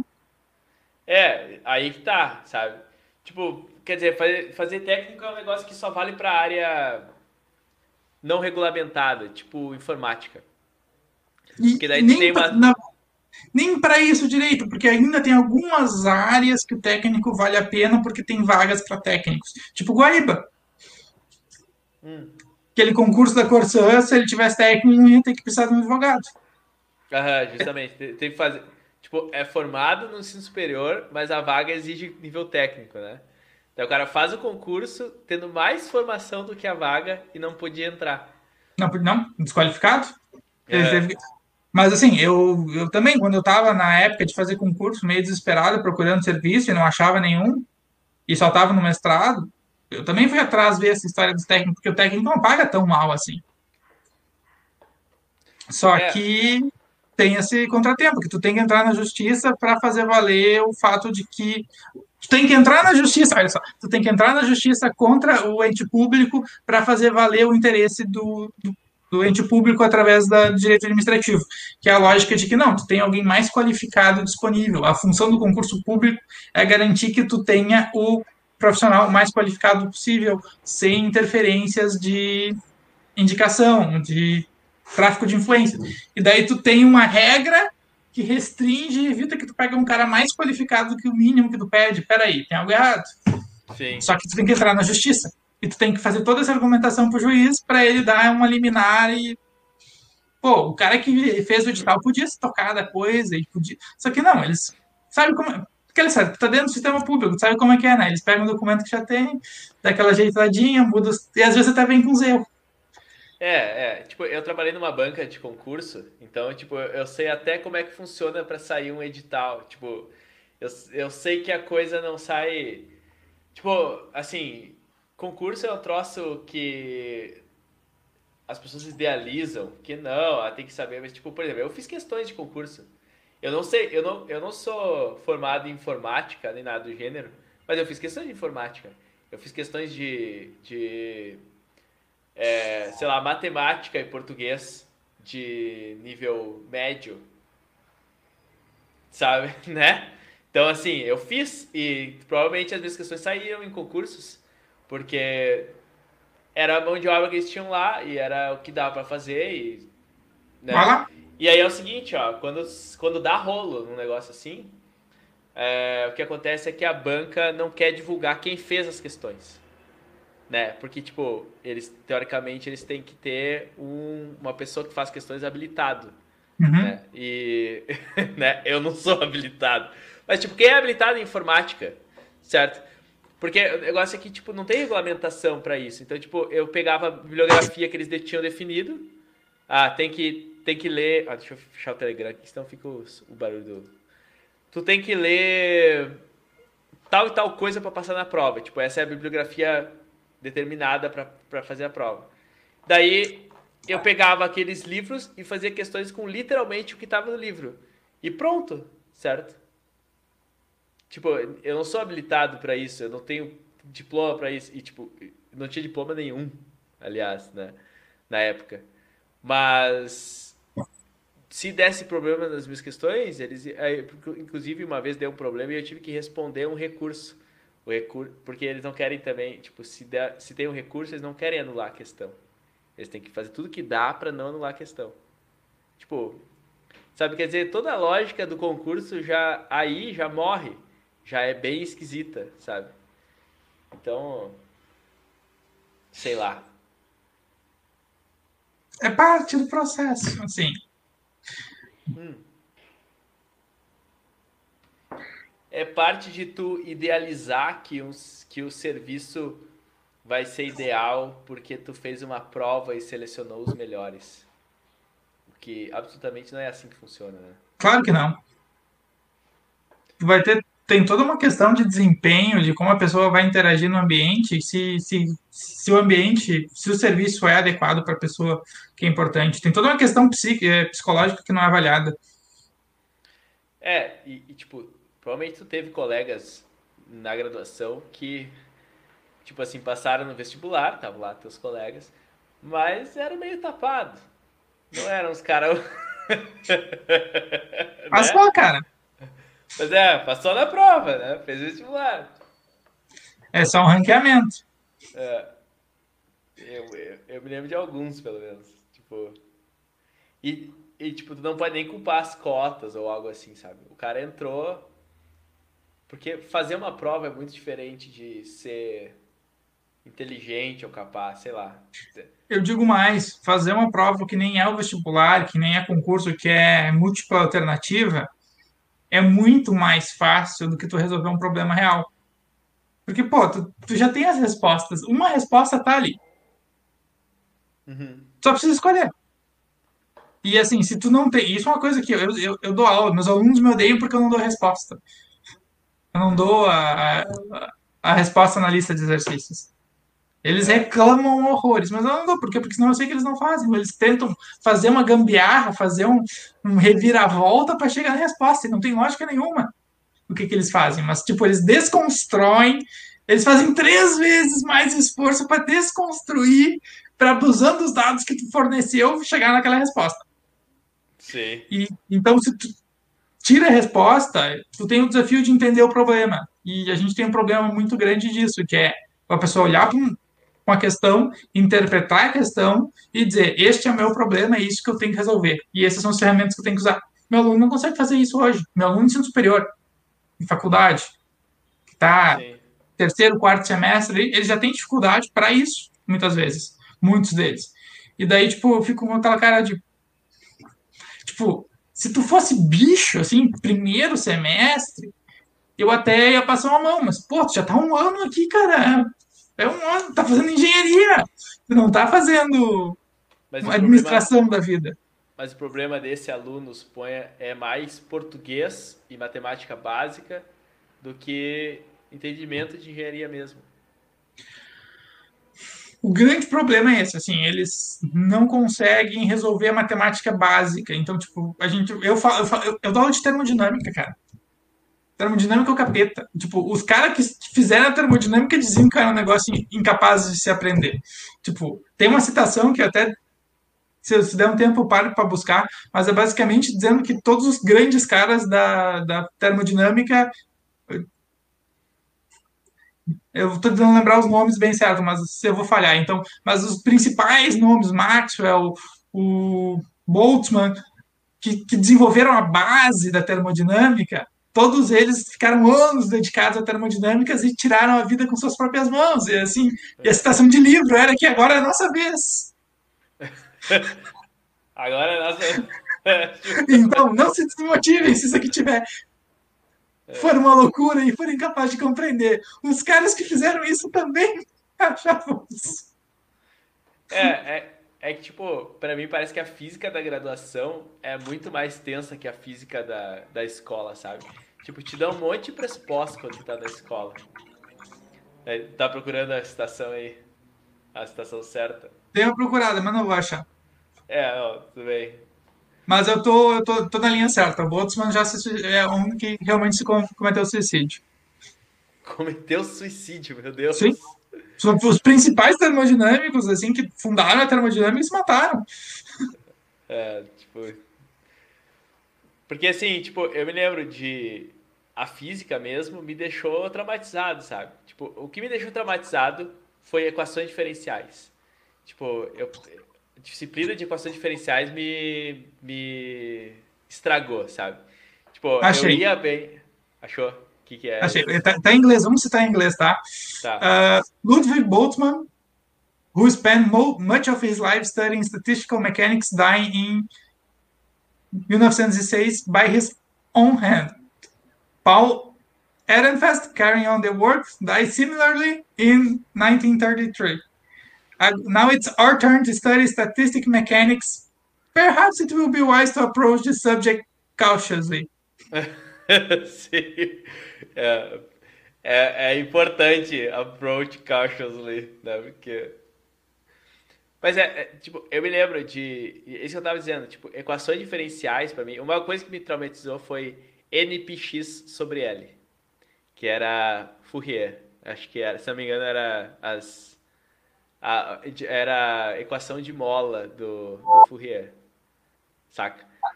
que tinha aquele negócio de seno de não sei o que, NPX sobre L, e cosseno de NPX sobre L, e daí dali tu tirava uma espécie de onda composta que, que era Fourier. Enfim, é, é essa coisa, ou diagrama de contorno. Contorno também me deixou. É, contorno, tipo, tu tinha uma coisa, por exemplo, uma barra de ferro, e aí o calor que acessava naquela barra estava contornando a barra, e aí aquilo a forma como aquele calor se espalhava era um diagrama de contorno e tal. Tipo, essas coisas me deixaram, hum, ah, tá, beleza, isso aqui não é para mim. Tipo, se alguma coisa foi decisivo para eu desistir da física, foi foi essa disciplina de equações diferenciais, sabe?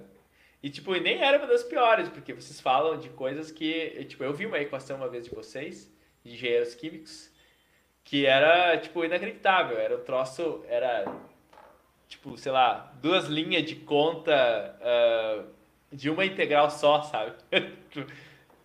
Tem muita coisa inacreditável nesse. nesse Começa a falar isso, eu lembro da minha disciplina que eu fiz, na, que é da pós, mas eu fiz no mestrado, que é Métodos Matemáticos para Engenharia Química. Hum. Que ela é extremamente legal, porque ela basicamente usa equações. Ela tem um início que tu aprende a resolver equações diferenciais e que basicamente, a nível de mestrado, aprender a resolver equações diferenciais significa você aprender a fazer resolver elas de cor, assim, de cabeça, porque senão tu não aguenta o resto da disciplina. E depois é, a gente basicamente passava a disciplina resolvendo as equações diferenciais parciais desse tipo de coisa, tipo coisa de questões da equação do calor ou de movimento de fluidos e assim.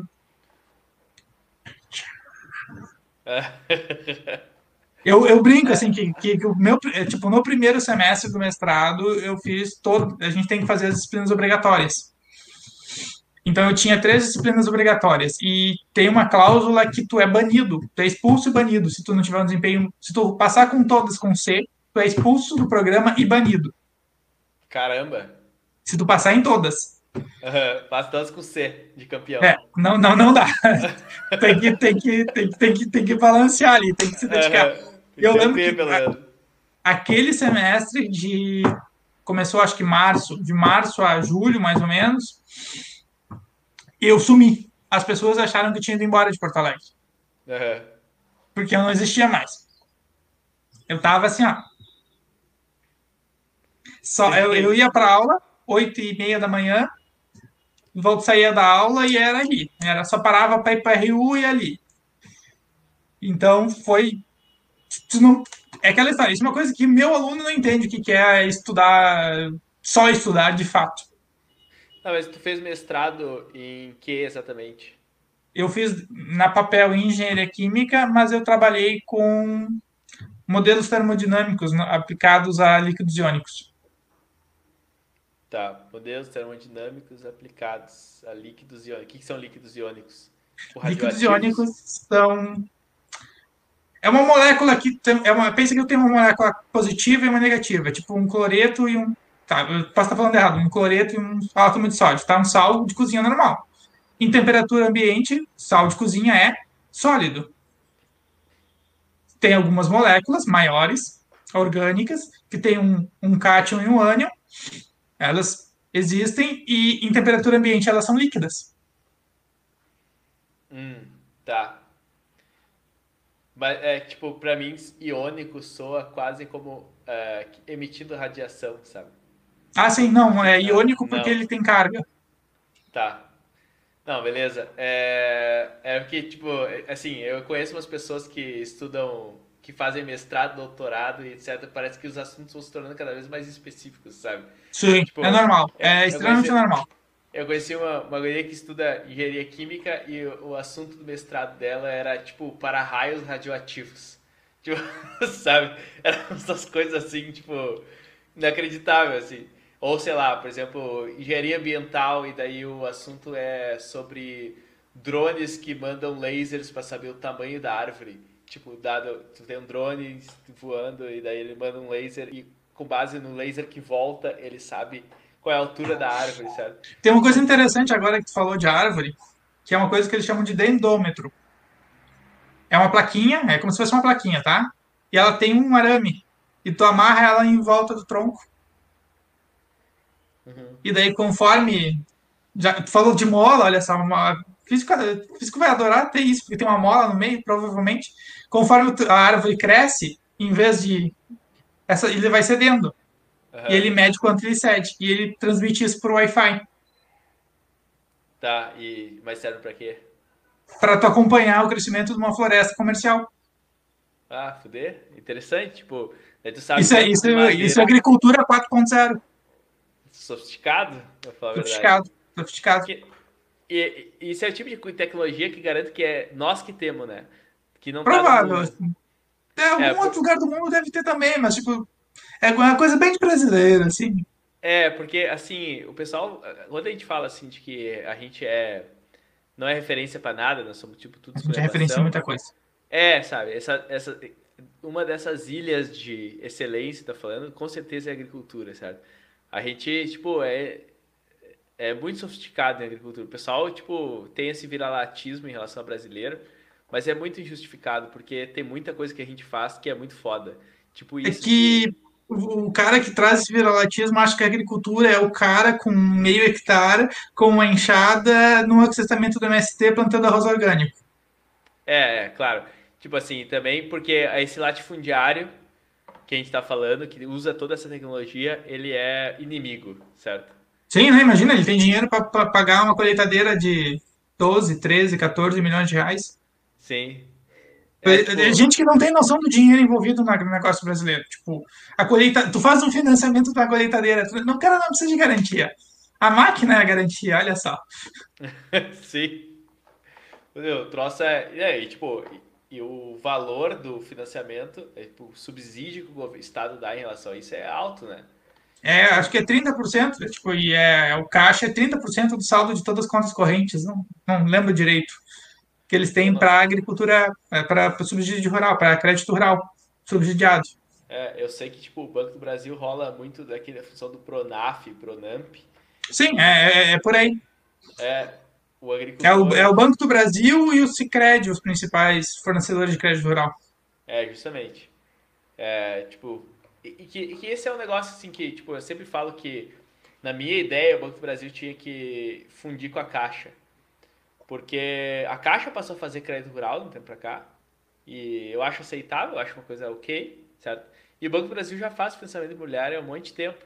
Então, tipo, não tem justificativa para ter dois bancos públicos que fazem as mesmas coisas, sabe? Só que, tipo, a mentalidade do Paulo Guedes e governo atual é: não, então vamos privatizar o Banco do Brasil.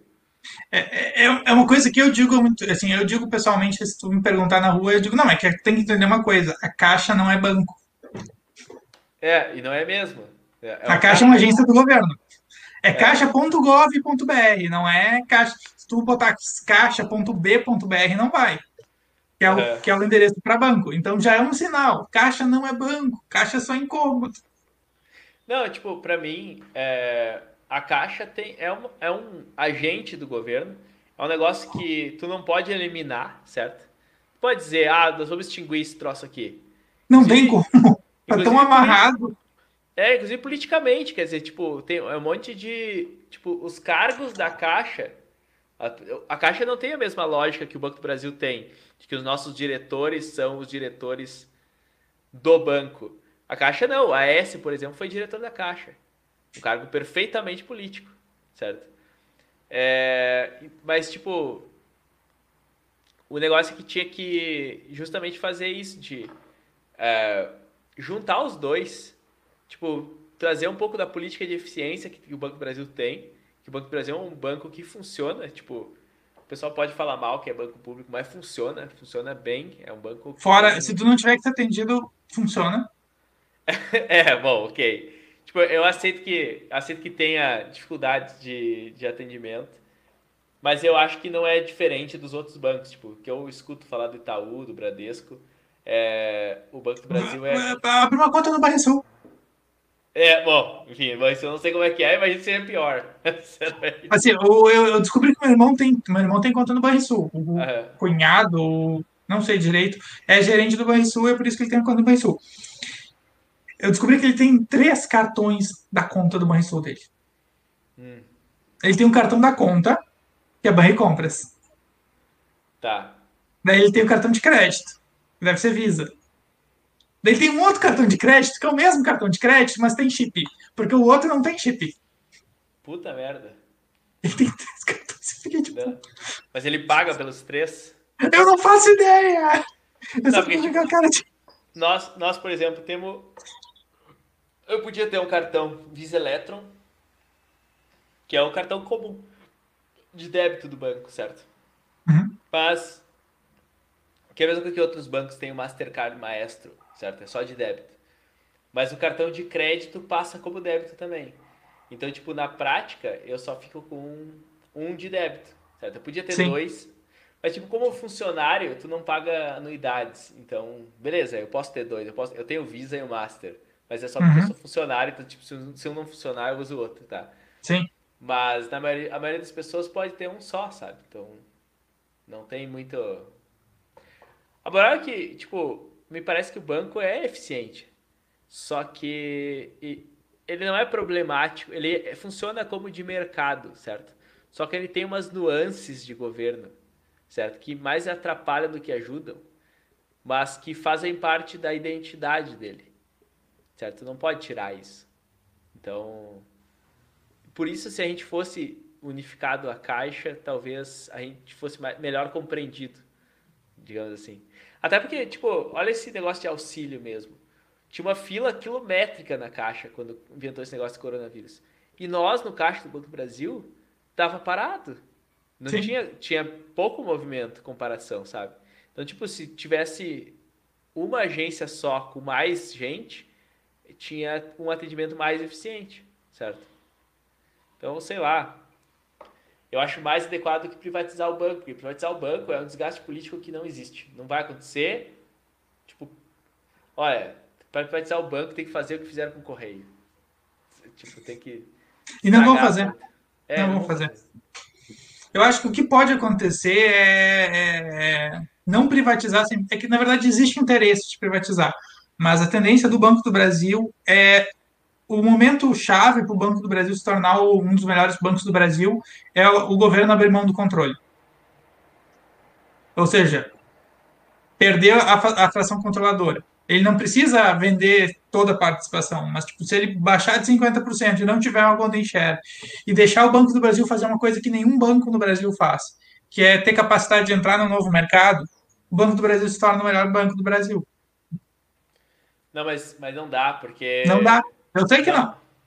Não, e, e não dá para o banco não ser controlador, porque daí, daí tu torna o banco que nem os outros bancos. E daí ele não vai mais fazer as políticas do governo. Não, ele, ele passa a ter a, o interesse de fazer política do governo, mas ele não faz por decreto. Essa é questão que muda. Então, começa a ter ali. Mas, assim, muito do que o governo faz, o banco faz porque dá lucro. Não é por, por só porque quer. Crédito rural, por que, que o Banco do Brasil faz crédito rural? Porque dá lucro. O subsídio do crédito não é o banco que dá, né? Se tu eu pensar que o eu, eu sei do Cicred, porque eu conversei com o pessoal do Cicred, não sei se é nacional, mas em Porto Alegre eles têm a sede ali, que falava só sobre, o cara só sobre o crédito rural. O Cicred estava com dificuldade de dinheiro para fazer crédito rural. Ele não tinha dinheiro para dar crédito. Por quê? Porque o Bradesco começou a trabalhar e antes o Sicredi comprava o crédito. Hum, ah, tipo, o, Bradesco. o, Bradesco é obrigado a dar crédito rural pelos depósitos. Uhum. que é o incentivo fiscal, vem da, o incentivo vem daí. E o Bradesco não atuava no setor, não tinha força no setor. E os grandes não usam crédito rural porque não vale a pena, tá? Vamos ser honestos. Mas assim, daí o que, que esse crédito fazia? Ele ia no Bradesco e comprava isso aí e ele cedia em nome do, do Bradesco, porque o crédito tem cliente. Sim. E esse crédito ganha dinheiro, muito dinheiro com isso, porque crédito rural, metade do crédito rural tem terra em garantia, não tem, não, não tem prejuízo nunca. Não, é, eu sei que os processos que dão problema vão para a dívida ativa da União. Eu só sei isso, mas eu não entendo nada de crédito rural, sinceramente. E eu só sei que também é uma taxa de juros que é a, normalmente. Agora eu não sei porque, enfim. A, a Selic caiu, tá, despencou. É, tipo, com o Selic a nível tão bizarro que nem hoje, é, eu não, não posso afirmar o que eu estou dizendo, mas antes. É, o crédito rural tinha taxa inferior à da poupança. Então, tipo, se Sim. o cara pegasse um crédito, se, e não aplicasse nada, que era impossível, porque tu só pega o crédito como financiamento, né? Mas se o cara pegasse o crédito e botasse na poupança, ele estava ganhando dinheiro, certo? E ele ia ganhar outra vez ainda, porque quando ele fosse pagar a parcela, normalmente tem os abate, certo? Tem tipo assim, ah, a parcela deu tanto, mas nós vamos ter um, um abate aqui que eu não sei como é que funciona, sinceramente não sei como é que funciona, mas abati uma parte desse valor do na hora de pagar certo? Então, então era, era ridículo, tipo, sabe? Era absurdamente subsidiado o crédito rural pro, pro, pro pessoal do... Sim, na época que a Selic era 12%, 13%, os créditos rurais saíam por 5% ao ano. É, era... Para ter uma noção, assim, né? Sim, e tipo, o cara não comprava só coisas, vamos dizer assim, ah, vai fazer um silo, vai fazer um, né? Ele podia comprar, por exemplo, uma caminhoneta, eu Sim. vi os caras os cara de caminhoneta aí, claro, porque caminhoneta é para carregar a produção, teoricamente, né? Mas o cara que tem uma fazendinha e, anda de, e quer andar de caminhoneta, vai fazer um crédito rural e pagar a caminhoneta super barato, certo? Claro. Ah, super barato não, um pouco menos do que do Ágil Brasil, né? Hum. É, vai pagar o valor real da coisa, na real. O, o Ainda valor... vai pagar inflacionado pelo, pela, pela brasilidade, mas vai estar tá mais, mais em conta, assim. É. Porque tem as tabelas, né? Tem, tem, o preço que eles te falam, daí tem o preço para PJ, daí tem o preço para produtor. É. É, é mais ou menos assim. Eu não sei como funciona, mas, tipo, igual veículo é muito caro aqui. Então, tipo, andar de caminhonete é um luxo, de qualquer forma, né? Não, e aquela história, né? Ainda por cima, além de ter três tabelas na concessionária, normalmente os produtores compravam tudo em feira. E na, na feira tem mais desconto da feira. Sim. Daí tu vê, a Expo Inter fez um monte de negócio, fez um monte de negócio, mas porque o preço, a condição é, é, é para fechar o um negócio ali. É pro cara sentar num café e fechar um negócio. E os caras fecham. Os caras fecham. Os caras fecham muito negócio assim. Porque o cara já vai com a bala na agulha. Sim, ele já juntou o dinheiro para ir na Expo Inter para comprar. Sim, compra à vista. É. Não é. A Expo é a Black Friday do, do produtor rural, digamos assim. A Expo Direto é o. seria o que daí? Se a Black Friday é a Expo Inter, a Expo Direto é mais quando o cara conhece os produtos novos, é o Natal, quando vem as coisas novas. É. Só que não vai ter. É, esse ano aqui vai ser um choro, não vai ter nenhuma feira rural. Por causa do corona, quer dizer. Por causa do corona, já cancelaram a Expo Direto de agora. Não vamos, vamos ver a Expo Inter. Ah, mas no mínimo eles vão fazer algum, alguma espécie de tipo, compensação é, de internet. É, vamos fazer um, é, é, vamos fazer um eventozinho, mas o, o, grosso é o presencial, porque é onde tu gira dinheiro. Sim. E como todas essas feiras, na verdade, são PJ, né? Elas são, ou uma, normalmente tem uma associação vinculada. E assim, eles não vão queimar caixa fazendo uma feira que não vai, não vai dar retorno. Sim.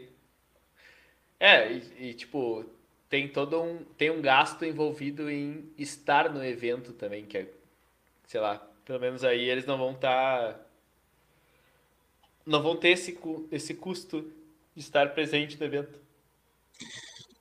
É que a gente, se tu for olhar, tipo, esses colonos vão tudo de excursão. Eles não pagam nada. Eu não sei, sinceramente. Mas é uma excursão, vão de ônibus. O sindicato rural coloca um ônibus, sempre tem vaga.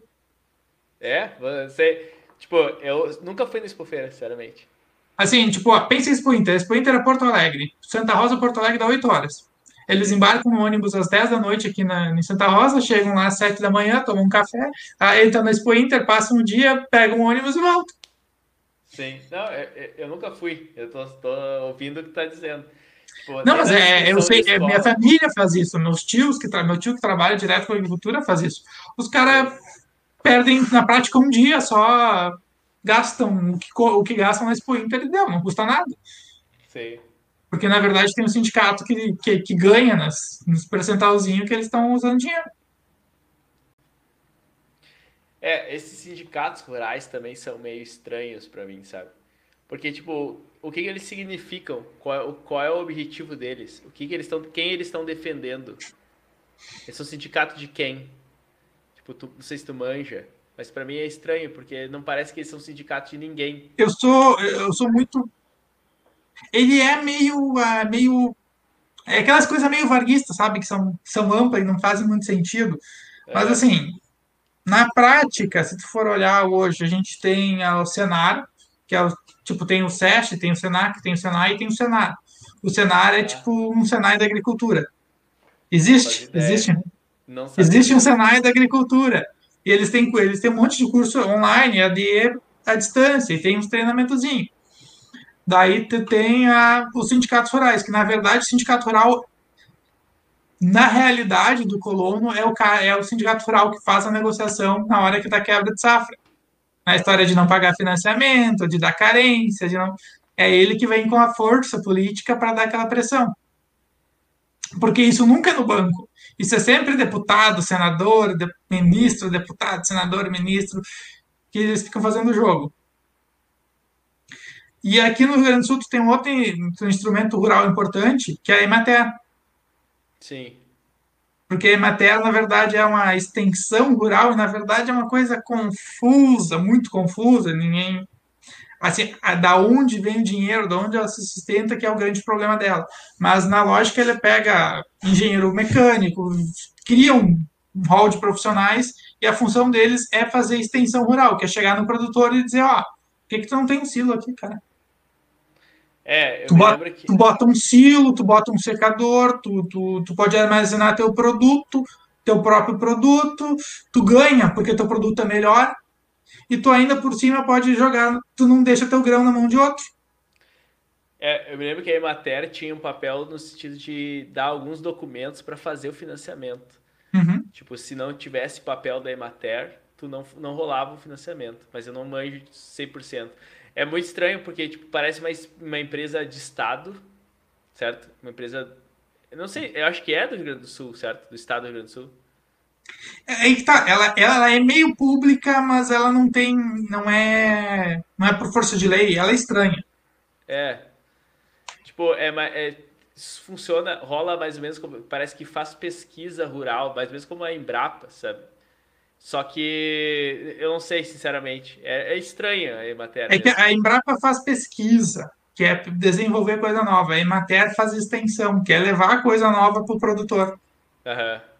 Daí, tipo, não, às vezes não é nem tão novo. É esse exemplo do silo. Tipo, pensa o milho. Milho seco tem. vale mais que milho verde. É, o grão. Daí tu bota ali, tu tem um silo, tu seca ele, vai demorar. Tem um processo, tu gasta, gasta, gasta. Tu gasta. Mas em compensação, tu tem milho seco, daí tu joga com outro silo e tu pode armazenar esse milho por um, dois, três anos, se tu quiser. Ou não, ou tu só tem o milho ali. Quando tiver alguém que queira comprar, tu já tem o milho pronto. Tu não tem que largar, ir num cerealista, largar teu milho. Às vezes tu nem recebe dinheiro, tu só ganha uma nota de negociação que tu larga teu milho ali. Não, e às vezes tem, e acontece volta e meia, quando vê tu tem, tem gente com 10, 15, 20 mil sacos de soja em cerealista, o cerealista se aperta na subida de preço e ó, você foi teus 20 mil sacos. Uhum. Sabe o que é 20 mil sacos de soja hoje? Não faço ideia quanto que dá. Só para ideia, eu tô fazendo, mas faz vezes 140. Oh, 20 mil é. vezes 140. Deu 3 milhões de reais. É, porra. Pois é, eu me lembro que eu tive um colega no, no, que entrou junto comigo no banco, que ele era filho de produtor rural e daí ele ele estava numa conversa de que talvez ele quisesse sair. Ele disse assim: a gente trabalha como produtor rural, a gente trabalha, se fode. Tipo, ele tinha as mãos tudo calejado, assim, tipo, ele fazia plantio no frio, assim, sei lá, sabe? Tipo, era qualquer coisa, 10 graus da, e, do inverno e ele tava lá no meio da plantação e parava mexendo no, no terreno alagado, porque não sei o que plantava, se era arroz, o que, que era. E mas tirava uma, uma boa grama, uma tipo, ele disse assim, esse trabalho aqui do Brasil não vale a pena, sabe? Esse trabalho aqui não não é, não vale. Dizer, é, tipo, ele ganhava muito mais, ele se fudia muito mais, mas ganhava muito mais trabalhando como produtor, certo? Então, sei lá, né? Cada um, cada um. Eu gosto de mexer com. Eu gosto de ter, de estar tá confortável, mesmo que eu ganhe menos. né? Pelo menos. Não, mas é, é, é uma verdade. Eu, eu falo que eu, não é não é meu primo, mas é, é parente relacionado. O cara comprou um rebanho de boi Uhum. Foi final de 2019, eu acho, 2020, início de 2020.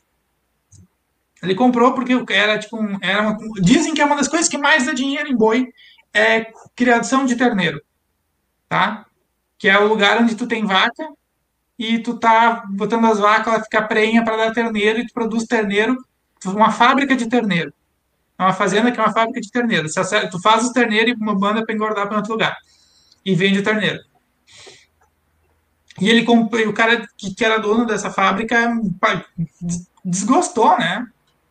Perdeu o gosto, não sei o que, que deu, e resolveu desmanchar a fábrica. E o cara comprou todo o rebanho do cara. Uhum. E, assim, eu fiz a conta quando me falaram, mas assim, só no que variou o preço do gado ano passado, ele ganha mais de um milhão de reais. Uh, fala sério. É o tipo de especulação que a gente, que somos réis mortais, não entramos, né?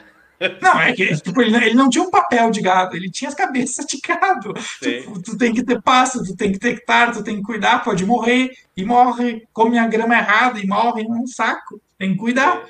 Mas deu sorte, porque deu essa pandemia, daí disparou, deu quebra de safra de milho, daí não sei o que, daí subiu o preço, aumentou a demanda, pá, pá, aumentou o dólar e o cara ganhou.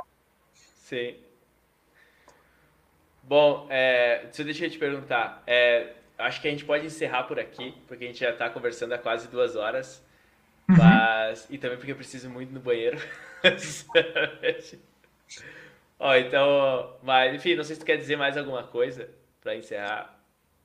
Ah, enfim, foi uma conversa boa. Eu bebi quatro latinhas aqui, quase, quase quatro. Eu tô com um restinho de uma aqui ainda na caneca.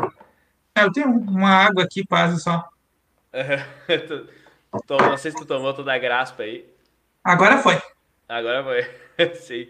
Bom, então tá. Vamos encerrando aqui, depois a gente se fala. Então, tipo, só pra justificar, a gente parou pra ir no banheiro, pensou que não ia gravar mais, mas, mas continuamos. Tipo, é bom pra vencer as duas latinhas aqui ainda. Tipo, hum. Mas enfim, o assunto que a gente ia falar, só para justificar que é, agora a gente está gravando, era que esse que a gente não conversou é esse papo de DCE e etc, né? Então, não sei se tu tem mais, se tu tem alguma coisa que tu queira dizer, enfim, dentre das coisas que tu disse não pode gravar. ah, não, não, não. Vamos, vamos comentar pelas coisas divertidas assim. Uhum.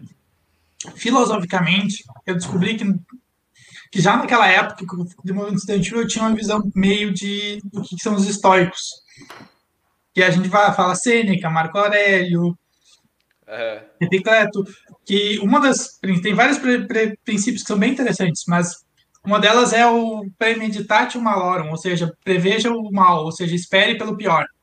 Uhum. Uma linha filosófica que diz para você esperar pelo pior.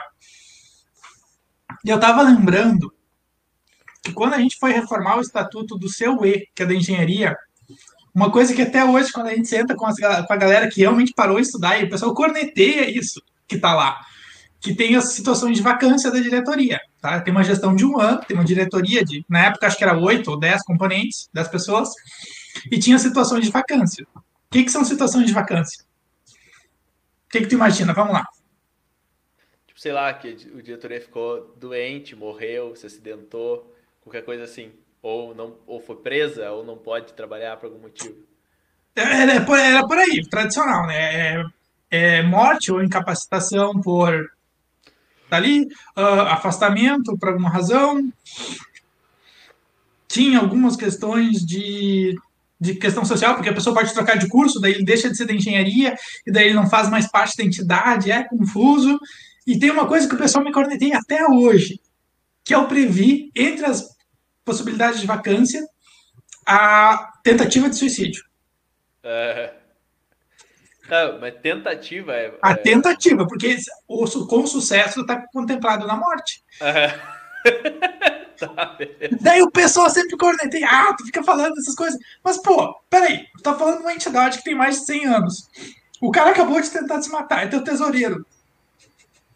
Como assim ele tá apto ao cargo? É, pois é. Tipo, ele tá pelo menos psicologicamente afetado demais. Ser... Tipo, peraí, tu, tu, tu, tá, tu tem noção que não é tão absurdo quando tu realmente for enfrentar essa realidade? E tem uma outra coisa, tipo, o seu E, a gente fez. É sempre, se olhar qualquer associação, as assembleias são impossíveis de cumprir quórum, tá? É sempre 20%. Daí tu pensa, o seu E, na época 20% era mil alunos. Não tem lugar na URGS, tirando o salão de atos, que tu bota mil pessoas. Uhum. Então, não tinha lugar. Daí, na época que a gente fez a alteração do estatuto, a gente colocou, ah, não, a Assembleia, sem quórum, pode tomar decisões a de referendo. Ou seja, a Assembleia, que em tese é soberana, ela pode tomar uma decisão que ela tem que ser aprovada pelo resto dos associados, por votação eletrônica. Uhum. Mais uma coisa, ah, bobagem, né? Nunca vai ser usado. Saiu a época, a época de ocupações, foi o quê? Foi 2015, 16? É, eu, eu acho. Que tinha, é, não me lembro ano. É, teve 2000, foi por ali. Eu acho que já era o governo Temer. E daí fizeram uma de ocupações e queriam ocupar a escola de engenharia. Uhum. Deu quebra-pau na economia, no direito também, e no seu E eles estavam pressionando a engenharia, daí o seu E fez a assembleia. Daí a assembleia não tinha quórum, porque o quórum era 20%.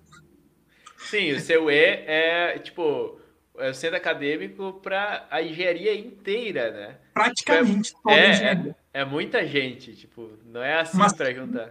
Uns 6 mil alunos, tipo, dava, o quórum devia ser, tipo, 1.200 pessoas presenciais na Assembleia. E era ainda, como não era Assembleia nem de posse, nem de prestação de contas, não é ordinária, é extraordinária. Então é 20%. Sim. É mesmo que alterar estatuto. Daí, daí os caras forçaram, daí tipo, fizeram credenciamento. Eu nem tava no CUE na época, eu tava fora, eu tava no mestrado. Fizeram a UI. Tá, vamos fazer a, assembleia. Fizeram um debate, apresentaram um ponto. Tá, daí chegou a hora de votar a questão do ocupar, que era, tinha um grupo mobilizado só para isso. Não, mas peraí, a gente não tem quórum para decidir. Não, a gente tem que fazer e não era Tem que fazer uma votação ainda. E, e, não era aquelas reuniões que rolava do lado de fora da. Ali, tipo assim, ó, tem o prédio da economia, e daí aquele prédio da, da engenharia que ninguém usa, e o, o Sim. prédio, aquele de sala de aula, tem aquele largo no meio, que é um, uma espécie de estacionamento ali. Uhum. Ali que rolava as assembleias, né? Ali aconteceu a do, da economia.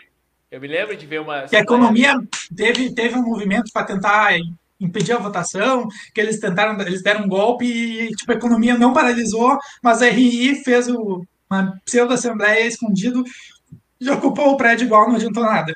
Sim. Só que na engenharia eles conseguiram botar a ocupação em votação. Só que foi para votação online. Ah, que ótimo. Daí, tipo, outra coisa, assim, demorou quatro, cinco, não. Isso, isso foi mochido em 2012, 13. Demorou uns 3, 4, 5 anos. E quando vê, tá ali, tu precisa usar. Mas, mas tu colocou. Tu era do seu E, então. Eu não me lembro de tu ser do seu E. Eu me lembro de ser do Isso aí foi. Foi. 2012, 13, 14. É, eu me lembro que tu participou do DCE, da gestão do Marcel, inclusive, se eu me engano. Né? Não, não, do Marcel não. eu tava só por fora. Tá. Não, sei lá, eu tinha. Tem uma. Porque assim, tipo, Pô, eu passei uma década na URGS, sabe? Tipo, são tantos GCE que. São. Que, Muda é, toda hora ainda. É, sim. Não, na verdade, inclusive, foi convidado, eu fui convidado na época pelo Teldic.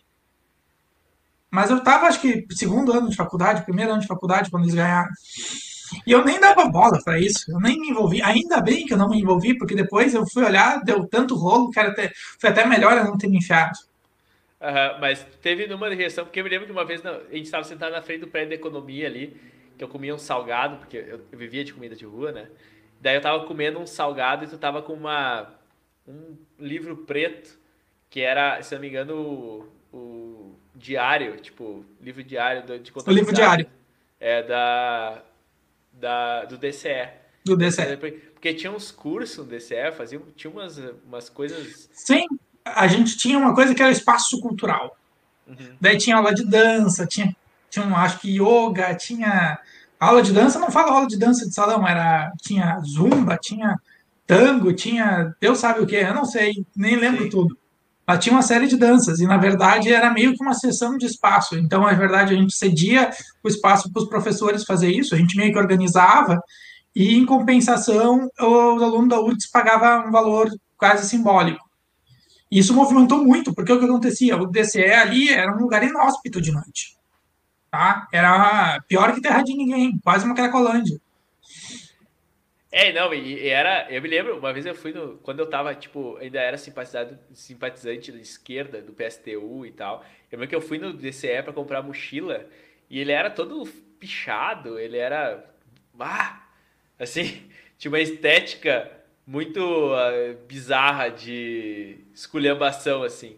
E depois, eu me lembro de ter ido no DCE uma época que uma colega minha da tua área, inclusive, trabalhava no DCE. E daí ele tava, tipo, mais reformado, mais bonitinho, assim, não era mais todo todo sujo, digamos assim, esculhambado por dentro. Porque parece que é isso, né? Parece que esse pessoal de esquerda que assume os DCE fazem, tipo, vira uma zona, vira um troço sabe? Uma é que tem que botar dinheiro para conservar, né? É, Esse é o é. problema.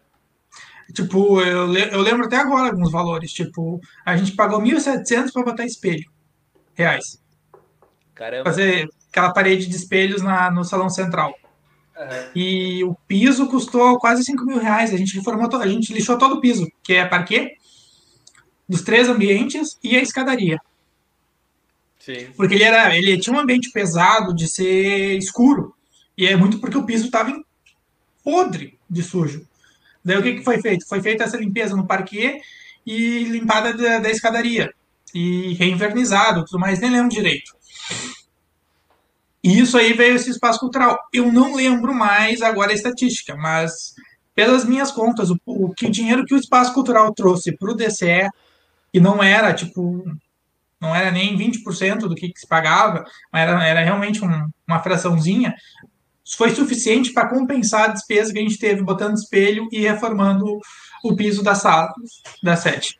E eu me lembro que nessa mesma época, é, tinha, tinham fundado, na mesma época que, que eu acho que estava na gestão DCE, tinham abrido aquele prédio novo das salas de aula no, no lado do direito ali, que é aquele que logo em seguida interditaram por causa da escada.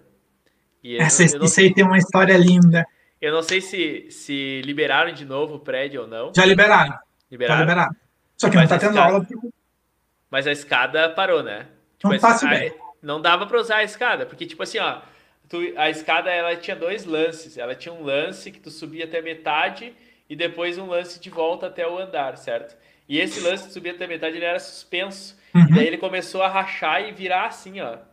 E aí, bizarro, porque tinham, eles tinham botado uma. Tipo uma. Uma escória uma de madeira. Não, eles, primeiro, primeiro, antes disso, eles tinham botado uma bancada. E os funcionários do, da URGS ficavam embaixo daquela bancada, embaixo do, desse negócio começou a virar assim. É Daí depois, quando, quando virou demais, eles botaram uma escória de madeira ali. Tipo, olha, essa escória de madeira não resolve, sabe? Tipo, né? Quer dizer, essa escada vai cair. Daí eles, eu me lembro que eu estava fazendo uma disciplina que era de legislação de seguros, uma coisa assim. E daí eles, eles passaram a abrir a escada. Uh, de emergência. Isso, de emergência, que ela era por dentro, uma escada séria, uma escada decente, né? Mas eu, isso que, o que eu ia comentar. Também não é era. Também não era. Não era? Tipo, porque essa escada eles tinham seguro, pelo menos, subir, certo? Ó, não, mas assim, ó, tem muitos problemas naquele prédio. muitos problemas. Eu vou citar alguns. Essa escada de saída de emergência foi construída a parte do prédio. Aham. Então ela começou a dançar para fora e rachar a cola. Caramba! Isso na época que o pessoal usava. O segundo problema é que o prédio branco foi algum gênio teve a ideia de fixar um prédio novo construído em cima de um lugar que historicamente é um lodaçal, Aham. um prédio de mais de 100 anos de história que é basicamente uma pedra, que é, que é da, da mecânica ali, que aquilo lá, se tu bater com o trator, o trator quebra. As paredes são assim, as paredes, não, não nem cabe aqui na câmera, eu tenho que me afastar. As paredes são enormes, aquilo lá é aquilo maciço. Aquilo é fresco de, no verão, é, fe- é fiozinho no verão, de tanta pedra, de tanto tijolo que tem. Uhum. E o que aconteceu? Ah, o prédio novo quis trabalhar, no, a, a fundação quis trabalhar, porque ele, foi, ele é um projeto que foi importado do Nordeste. Os caras pegaram e só adaptaram para economizar dinheiro, né? ou tempo. Aham. E, ah, conectaram. O que aconteceu? Ah, o prédio, o prédio novo quis trabalhar e o prédio velho. Não, não vou trabalhar. Tô aqui há 100 anos, não me mexo mais. E, É. e daí começou a rachar tudo, assim, começou a criar tensão no prédio branco. Começaram a se apertar um contra o outro, assim. Tipo, Não, não sei bem, eu acho que na verdade o branco quis, quis começar a afundar, que é normal acontecer, a fun- a fundação afundar um pouco no adensamento, e o da mecânica não, eu já tô afundado. é, o, o da mecânica é um prédio, tipo, que até aqueles. Tem aquelas. Como é que fala? Cúpulas. É, tipo, tem uma cúpula lá, tem né, uns, uns assim, uns, uns bonecos, umas pessoas, assim, tipo, umas. Como é que fala? Não é estrutura, é. Pô, eu achei que eu bebi demais já. É umas estatuetazinhas, assim. Isso, né? isso, umas Estilo- estátuas, uns negócios É assim. neoclássico. É. Quer dizer, pra mim, os prédios da universidade tinham que ser todos daquele naipe. O, o observatório tem aquele, tem essa cara também. É Essa bonito, mesmo sabe? estilo. Mas Uhum. é que, tipo assim, ó, é um estilo de, de prédio que tá associado, na minha cabeça, pelo menos, a uma coisa elitizada, vamos dizer assim, tipo, certo? Tipo, ah, que é um, que é um espaço de saber, é um espaço de conhecimento, sabe? Tipo assim. Mas, mas igual, tinha que ter, sabe? É um troço bonito, que a universidade inteira tinha que ser assim. Tinha que ser, tinha, tinha, tinha que inspirar as pessoas quando olham, sei lá, digamos assim. Uhum. Mas tem uma coisa mais interessante ainda do prédio branco. Calma aí, a gente só fala dos defeitos. Ele foi interditado por uma única razão. É, Porque a URGS estava devendo uma inauguração para o governo federal na época. Que era para ser o campus litoral norte. tá. Só que a gente atrasou o campus litoral norte até não aguentar mais. Hum? A gente até olhou as plantas dos prédios para garantir que as portas abriam para fora. Se tivesse uma porta que abrisse para dentro, a gente ia mandar trocar. Para eles não poderem inaugurar o campus. A gente quem? Nós, como DCE na época. Ah, tá. Porque o campus, na verdade, foi feito, foi criado um curso lá porque tinha um pacto entre a URGS e o Ministério da Educação, porque era para ter feito aquele campus com os tecnólogos, os tecnólogos saíram das universidades federais, a URGS já tinha começado o trabalho e queria uma compensação. E daí eles começaram a buscar uma forma de ajeitar alguma coisa para a URGS e caiu nesse tal de bacharelado interdisciplinar de ciência e tecnologia Aham. que é um é um curso superior que, que, que, que não é nada. Aham. Mas a gente fez de tudo, assim, a gente infernizou a vida do, do vice-reitor na época, o Rui, porque a gente pedia de tudo na Câmara que dava, e os professores começaram a ver que tinha muito, muita falha no projeto. E daí, quando os professores começaram a ver falha, a gente não precisava fazer mais nada. Porque já a coisa começou a ter perna própria. E daí era só assistir. O vice-reitor na época, que acho que foi, foi nosso O reitor- vice-reitor. Reitor até Nossa. agora, É, sim. Esse Rui. É, Opperman. Isso, Opera. É, o cara tinha o mesmo discurso em todas as formaturas, né? Eu me lembro que uma vez a gente foi numa formatura, acho que foi tu mesmo, acho que era a formatura, sei lá, de quem? Do André, eu acho. E daí tu falou exatamente as coisas que ele ia falar quando, quando ele falou na formatura, porque acho que, sei lá, tinha ido em outras formaturas, já tinha ouvido. É sempre, é, é sempre a mesma. Tipo, o Alex É. também tinha isso. O Alex tinha o, o, o Hoje é um dia de festa. É, é sempre isso aí. Isso, era por aí. Hoje é um dia Hoje é de um dia de festa. festa, é sempre, sempre ia aparecer. Mas nessa história do Campus Litoral Norte, o Campus Litoral Norte era para ser inaugurado tipo, na, na cabeça do- da, da reitoria em maio. Uhum. Eles fizeram o vestibular em setembro. com a eleição em outubro. Então, foi um prejuízo de quase cinco meses, assim. E como eles não conseguiram inaugurar nada para o governo federal, eles inauguraram o Prédio Branco. Uhum. Só que duas semanas antes, o então responsável pela infraestrutura da URGS foi chamado no Prédio Branco por causa da escada. Que estava dando problema. O cara é engenheiro civil, engenheiro civil sabe que engenheiro civil tá... o que importa é ele não ser culpado por nada, né? O que, que ele fez? É.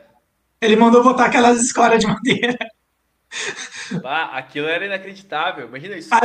E, e detalhe, as escoras de madeira foi, entraram lá, tipo, e, tipo, porque o cara é engenheiro velho e disse, eu não vou me incomodar e taca ali que não dá erro. Tipo, Sim. quando tinha as, as escoras de madeira, era o momento mais seguro da história do prédio. Só que as pessoas não sentem isso, porque tem aquela impressão. Só que eles não pintaram as escoras de madeira. Daí deu uma semana que botaram as escolas de madeira e ia vir o ministro não sei se da infraestrutura, não sei que ministro, mas um ministro fazia a inauguração do prédio branco. Uhum. E nisso alguém foi fazer o location check, foi ver como é que tá o lugar para fazer as, fotos e tudo mais, e viu aquelas escolas de madeira em madeira. Deu um pânico. Pai trancou.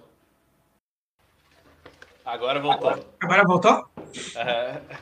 Tá, e eles pintaram. da escora de madeira que o ministro veio, olhou e não tinha escora. Não, não, não, não, não, o ministro nem tinha chegado ainda, eles tiveram que sair correndo pintar para melhorar a situação. Uhum. Ficou, pintaram de branco, ficou mais discreto. Veio o ministro, fizeram a inauguração, tiraram foto. E nisso aí o Ministério Público pegou as fotos e disse: pô, mas que merda é essa? o negócio está sendo inaugurado e tem umas escoras ali. E foi aí que interditaram o prédio. Não, e tipo assim, ó, as escoras de madeira que tinha no prédio, que eu me lembro, é, era só no primeiro andar, quer dizer, tu tinha... Era outros... só na escada ali no primeiro andar. É, tu tinha, tipo, sei lá, outros três lances de escada para cima, que não tinha escora nenhuma. E a, e a coisa tava acontecendo em todos, né? Daquele espaço que tava, tava cedendo, assim. Então, tipo, tinha a rachadura certinha, assim, ó na escada, tipo, onde, onde começava aquele vão uhum. suspenso, né? E as pessoas passavam, tipo, quando tu subia a escada, tu sentia ela pum, pum, pum, pum, sabe? Tu sentia o impacto da, das pessoas subindo, como sei lá, como se fosse marchando subir escada. Assim. Porque, Sim. porque um prédio de universidade tem isso, sabe? Tipo, quer dizer, tu tem que considerar quando tu faz que todo mundo vai subir junto, não é uma pessoa e depois outra e depois outra, quer dizer, todo mundo vai Sobe subir. Sobe junto e desce junto. É, porque é a hora que, tipo, é o horário de entrar pra aula e o horário de sair da aula, certo? Então, tipo, acho que ninguém considerou isso quando fizeram. Mas o que eu tava dizendo, que eu me lembro da tua gestão do DCE, eu, eu, eu acredito que tu tava na gestão na época, era que debaixo desse prédio teve uma cervejada. Porque tinha, tinha aqueles. Sempre tinha aquelas, aquelas funções no DAFA de uhum. cerveja, né? Aí teve uma vez que fizeram embaixo desse prédio branco Bah, uma festa. Era tipo uma cervejada ralada. Assim. Eu acho que isso era, sei lá, 2015, 2014, 2015. 14. É. Que eu morava em Porto ainda, morava na Cidade Baixa. Então, tipo, ah, eu me lembro que eu saí da aula e aí começou aquele Aue lá e eu não fui para outra aula, eu fiquei bebendo cerveja com vocês lá. Então, tipo, é, então quer dizer, a, na época o prédio ainda era tido por seguro para ter todo aquele tanto de gente embaixo porque, tipo, eu não sei como é que as pessoas lidam hoje, mas, tipo, eu ficava tenso de ficar embaixo daquele prédio. Ah, depois que a gente começou a ver, a ter problema, sim. sim. Mas eu acho que hoje não faz mais diferença, porque o cara que tá ali não, não sabe a história, né? Hum. Tu pensa, primeiro, segundo, terceiro semestre de administração, contábeis, economia, direito, a maioria não sabe a história. É que, tipo, as pessoas não, não habitam a URGS como a gente habitava, né?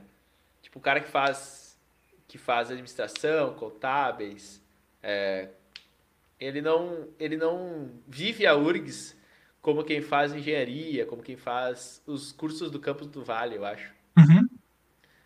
Ele não tem aquela experiência de ir de manhã e voltar de noite. Isso. De que, na verdade, tu passa mais tempo na faculdade que em casa. É. Que é muito legal também, diga-se de passagem. E tu, e tu, tipo, conhece o ambiente, tu, tipo, se.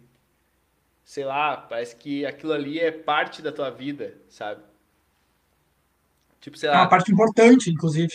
tu, tu ir mal na prova de cálculo e ir, pra, e tomar cerveja no DA da matemática, tipo assim, porque Na matemática Ah. tinha? tinha, tinha, eu me lembro que tinha festa na DA da Na nossa época só tinha no, no da química. É, bom, enfim. Eu me lembro que quando eu fiz cálculo tinha isso.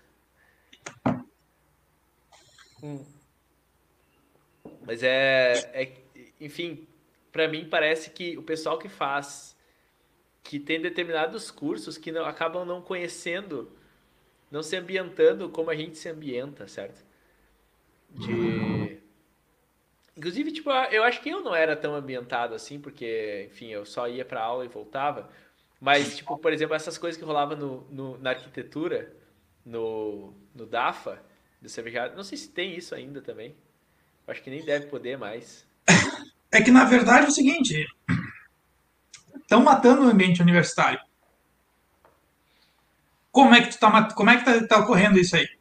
Prim- ah, a nível mais avançado é justamente essas confraternizações que são regulares e que amendoim tá me engasgando. Aham. Mas essas confraternizações que são importantes, mas que dão dor de cabeça, dá processo. Hoje, por exemplo,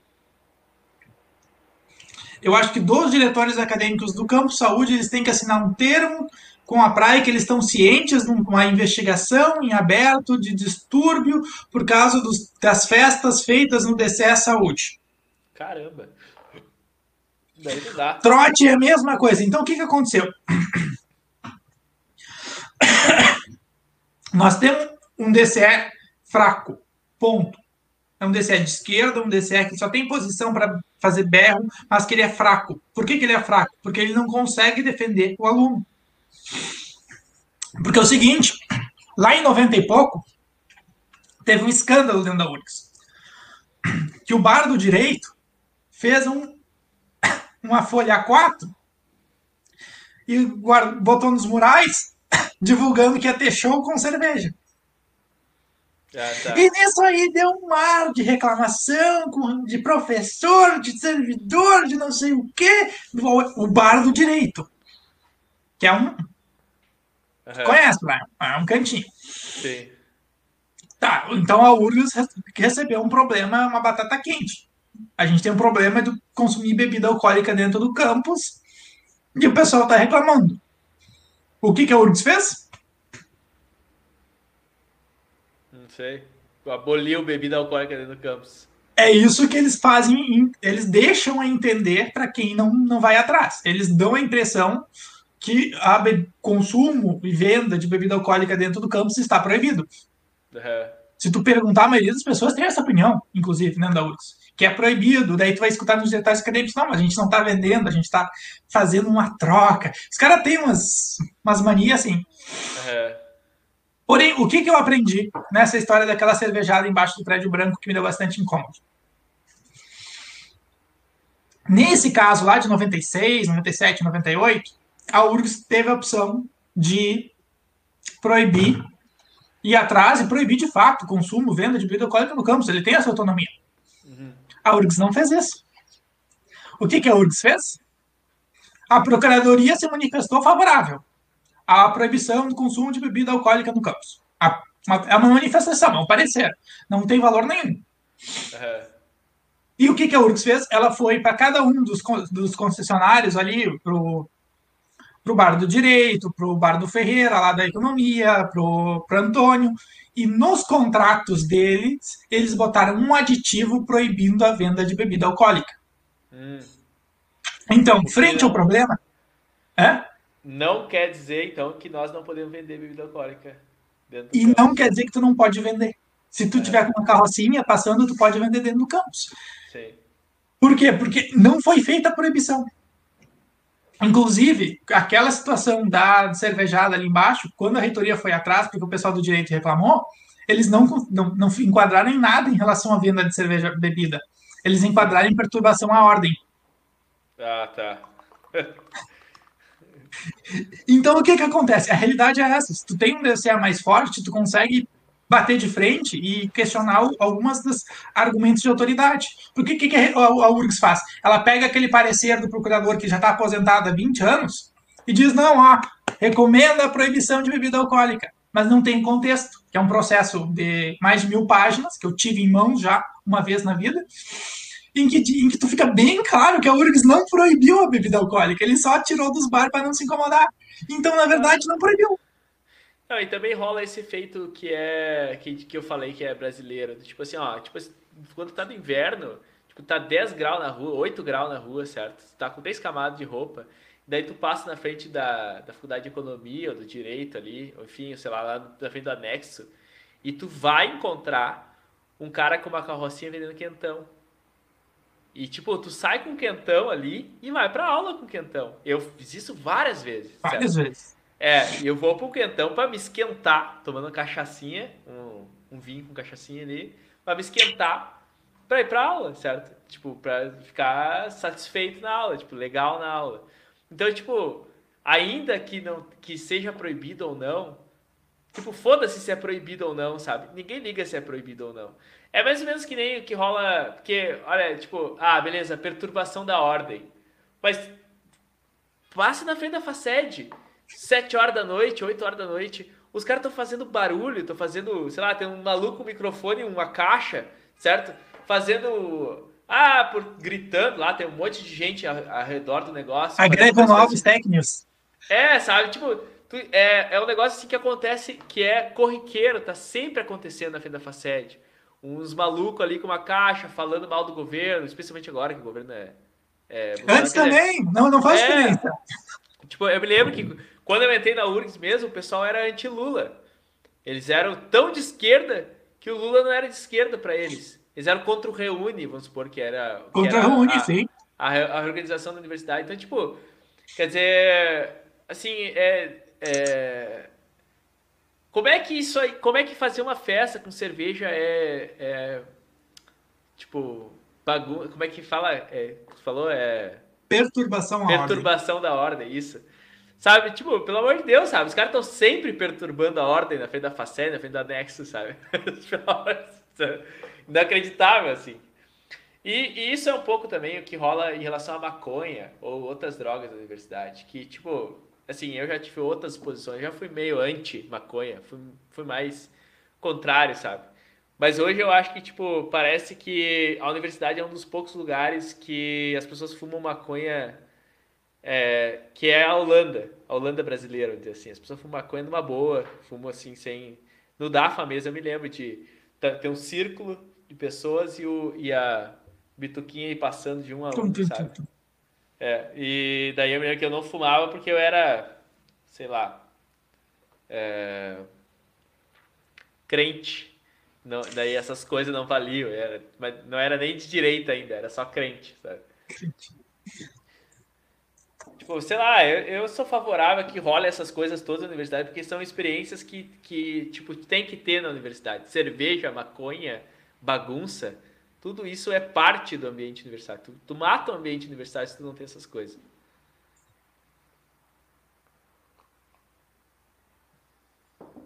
Eu concordo, mas hoje tem um processo que busca efetivamente higienizar a universidade e matar esse espírito. Isso é extremamente negativo. E parece que o cara que, que não, não vê o efeito. É, é, o cara acha, ele busca uma coisa, busca corrigir alguma coisa e não percebe o efeito que vai ter. Porque quando é que tu vai interagir fora da tua bolha de turma se tu não tem esse tipo de ambiente, esse tipo de situação. Sim. Achar que festa fora funciona, não funciona. É, é, é, é esses happy hour estranho, assim, que é o espírito universitário mesmo. E outra coisa, a gente tá falando uma federal que tem reprovação. Cara, se tu tá só na tua bolha e tu reprova, o cara entra em depressão. Porque o cara não tem mais rede de apoio, os caras passaram e tu ficou para trás. Aí tu tem que se reorganizar numa turma nova e daí tu não tem contato, não conhece ninguém direito, e agora mataram o trote, não tem mais trote na prática, então tu não conhece mais teus veteranos, nem teus bichos. Sim. Acabou. Eles estão eles matando o espírito aí. Então, é engraçado que, o, que, que, que os comunistas estão matando o espírito comunitário de uma universidade. Então, está é. desarticulando, de fato, a classe estudantil, por assim dizer. Classe estudantil, é, vamos. Porque. Sim, classe estudantil. Não, porque justamente, tipo, quando eu mesmo, o cara que troquei de curso duas vezes. Então, quando tu, tu, troca de curso duas vezes dentro de uma universidade que funciona, que nem a URGS funciona, que tu faz disciplinas, né? Então, tipo assim, eu pegava uma disciplina do primeiro, do segundo, do sexto semestre, tipo, de maneira desarticulada, eu não tinha colegas iguais em cada turma. E eu, tipo, eu tinha trocado de curso, então eu não tinha uma turma certa. Eu levei, tipo, alguns... Eu levei uns quatro semestres para me ambientar na tua área. Dizer assim, ó, essa aqui é minha turma. Eu passo todos os semestres com as mesmas pessoas, certo? Uhum. Tipo, porque senão, não. Eu tava... Cada semestre eu tava com um pessoal diferente. Ainda mais que eu era mau aluno. Eu dormia nas aulas, eu, eu rodava e tal. Mas, então, justamente, isso é um ponto. Tipo, na filosofia, quando eu entrei, não tinha trote. Daí eles tinham um negócio que eles, um, um, processo que era mais ou menos de padrinhos. Eles faziam uma festa é, e, aliás, tinha uma, uma, disciplina que parecia trote. Que, tipo, que o professor parecia que estava te dando trote desde o começo da disciplina, mas chegou, chegou no meio da disciplina e dizia, não, não, é o professor mesmo. Que é o tal de Gerzoni. Eu não sei se ele é aposentado, ainda era um velho. O cara fumava dentro da sala de aula fumava dentro da sala de aula. Ele escrevia assim, porque ele dava lógica para nós, ele escrevia assim, tipo, Sócrates é mortal, certo? No, no quadro. Que é, tipo, para quem dá lógica, é a expressão mais tópica, né? Quer dizer, Sócrates é mortal, uh, os homens são mortais, Sócrates é mortal, portanto, Sócrates é um homem, sei lá. Uh, não, os homens são mortais, Sócrates é um homem, portanto, Sócrates é mortal, certo? Que é o silogismo mais óbvio do, do, quem está dando lógica. A palavra Sócrates escrita no quadro e a palavra mortal eram iguais. Era só um rabisco, assim. Sabe? a gente não podia copiar nada, cara, escrevendo no quadro. É, e esse professor, daí parecia que ele estava te sacaneando nas primeiras aulas, sabe? Parecia que não era real aquilo ali. Mas depois a gente teve um trote, que era basicamente todo mundo indo para um lugar ali para trás, no, no, no mato da, da da filosofia lá do Campos do Vale. E a gente fez, tinha uma cervejada lá, o pessoal tomava cerveja e fumava e conversava numa boa. E daí eles estabeleceram um negócio de padrinho, quer dizer, eu tinha um padrinho, meu padrinho cagava para mim. Certo? Mas tinham outros colegas que tinham padrinhos legais, que o padrinho meio que convivia com eles, sabe? Uhum. Então isso era isso era tri. Se, se tivesse funcionado para mim, talvez eu tivesse ficado no curso de filosofia, mas o meu padrinho era uma bosta, sabe? Então, não adiantou muito. É, é algo, é algo que, na verdade, é importante. E, assim, é uma coisa que não funciona. Se, se a faculdade tenta algo assim, um sistema de mentoria, não dá certo. Porque tu, tu não, então tem que ser uma coisa que parta do movimento estudantil, e é isso que falha. Porque a gente tem um movimento estudantil que é desarticulado, que tem que é fraticida, que briga por coisas que não tem nada a ver com a URGS e, e assim a coisa vai desandando. Então não tem. Ah, eu, eu digo que a melhor época da Universidade Federal do Rio Grande do Sul provavelmente foi até 1970. Tá, bom, não faço ideia. Pelo, pelo que eu pude conhecer de história. E eu Sim. digo isso por uma razão muito simples. Teve uma outra época de ouro ali, final dos anos 80 e nove, década de 90, que também foi boa. Mas eu acho que a nível de universidade, a melhor foi até a década, início dos anos 70 que foi quando teve o racha entre os universitários acadêmicos e a galera anti-regime, e que o movimento estudantil passou a ser militante, de fato. Então, antes né, do regime, a gente tinha um movimento estudantil que ele era engajado na atividade normal. Uh, eu falo de disciplina, professor, uh, ajudar em prova, recuperação, coisas que Hoje a gente Importa. espera que a faculdade pro, pro forneça, mas naquela época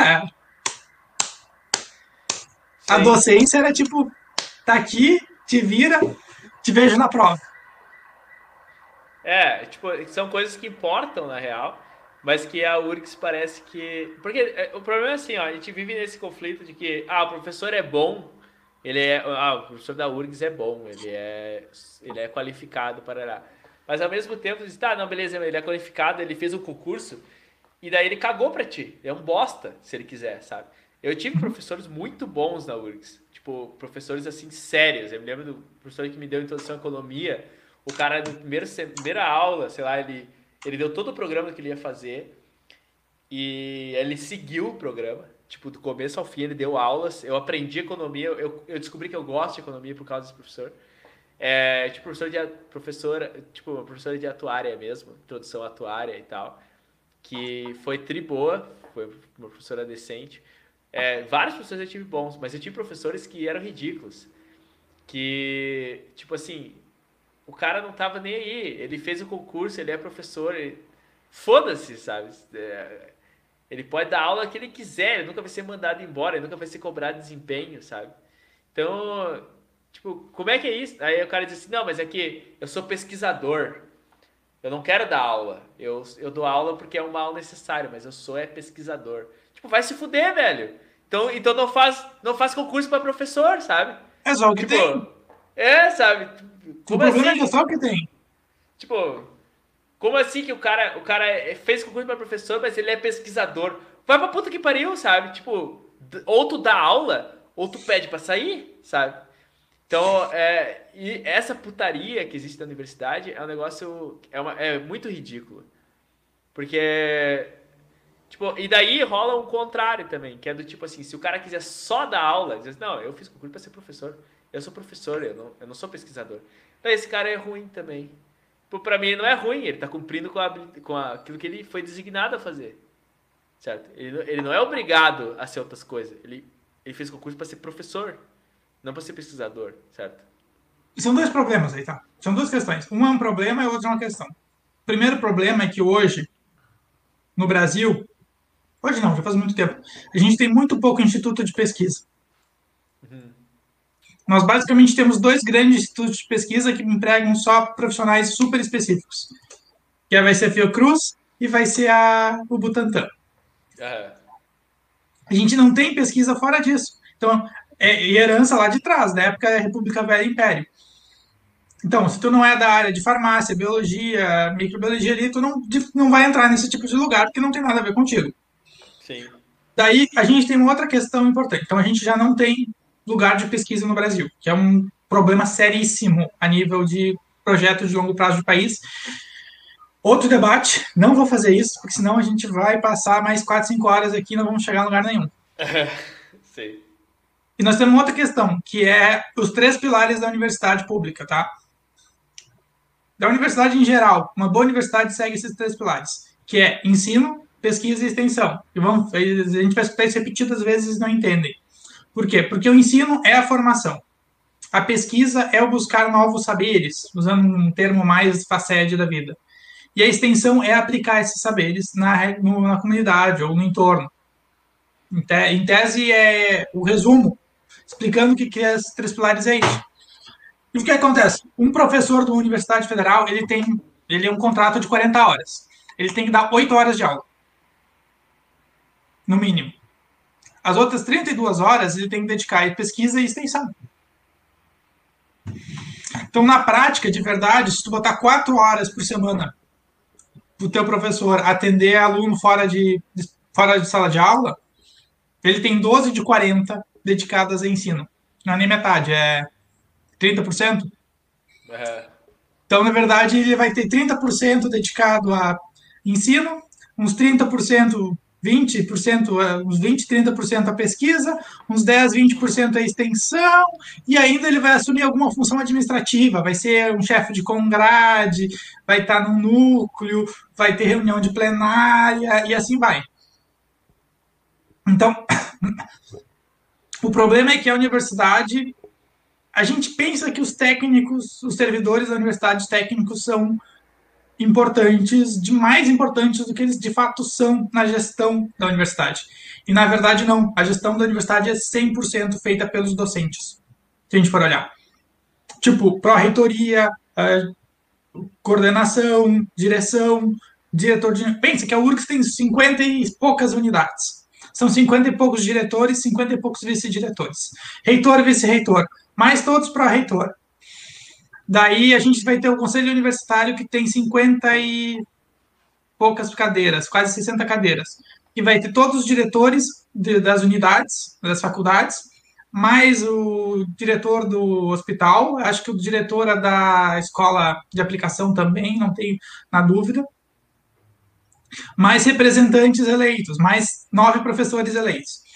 Daí tem o CEP, mesma coisa, tem gente das câmaras, os professores, mais uns representantes eleitos. Aí tu tem câmaras, aí tu tem. Isso é só nível de reitoria. Aí tu vai ter câmara de extensão, uma reunião por semana. Câmara de graduação, uma reunião por semana. Câmara de pesquisa, uma reunião de semana. Câmara de não sei o quê, uma reunião por semana. E assim vai. Tem o, o Corlicem, que é das licenciaturas, uma reunião por semana. Tem uma, o CPPD, que é de progressão de professores, uma reunião por semana. E assim, tudo isso é 4, 5 professores por comissão no mínimo. A Câmara de Graduação, acho que são 10 professores. Então, tem um contrabalanço do que está acontecendo para tocar a universidade por trás, porque a, a, a URGS, na verdade, quando a, a, equipe executiva ali, tipo, ah, pede uma matrícula e não sai, porque o decorde nega, quem tem que analisar não é o decorde. O decorde só nega, ele só cumpre a regra. É só bate carimbo. Quem vai analisar vai ser uma instância superior que vai ter um professor. Sim.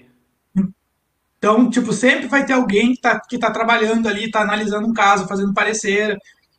Eu, pessoalmente, já fiz, já tive que analisar coisas de estágio para liberar estágio excepcional, que a pessoa estava com desempenho ruim e a regra não deixava ela fazer estágio.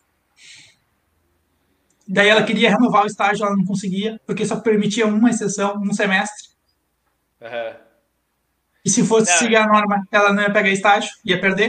E daí, e daí inventaram essa regra de que o cara, se o cara roda duas vezes, daí ele não podia mais se matricular, roda em duas disciplinas, não podia mais se matricular em mais disciplinas. Aí tinha uma é, entra em regime de. Não, é, entra em, em controle de créditos. É. Não, e tipo assim, porque esse tipo de coisa surgiu depois que começaram a, a encher a URGS de alunos, né? Uhum. Começou a ter muito aluno e daí não tinha mais como cumprir as, as encomenda de matrícula, daí começaram a inventar essas, de tipo, não, ah, porque tu não pode matricular tanto assim. Foi uma questão do Reúne, na verdade. É. Com o Reúne, teve um aumento, um, um, dobrou, a universidade dobrou de tamanho, Sim. e não dobrou o número de professores. É. E, eu e daí, assim, salas de aula. Eu lembro que eu tive aula num colégio lá perto da, do, da igreja matriz.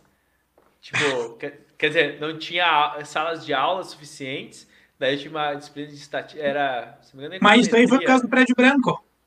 Ah, é, justamente, justamente. Mas branco... uma coisa interessante, o que, que aconteceu? Com o prédio branco, abriu sala de aula nova.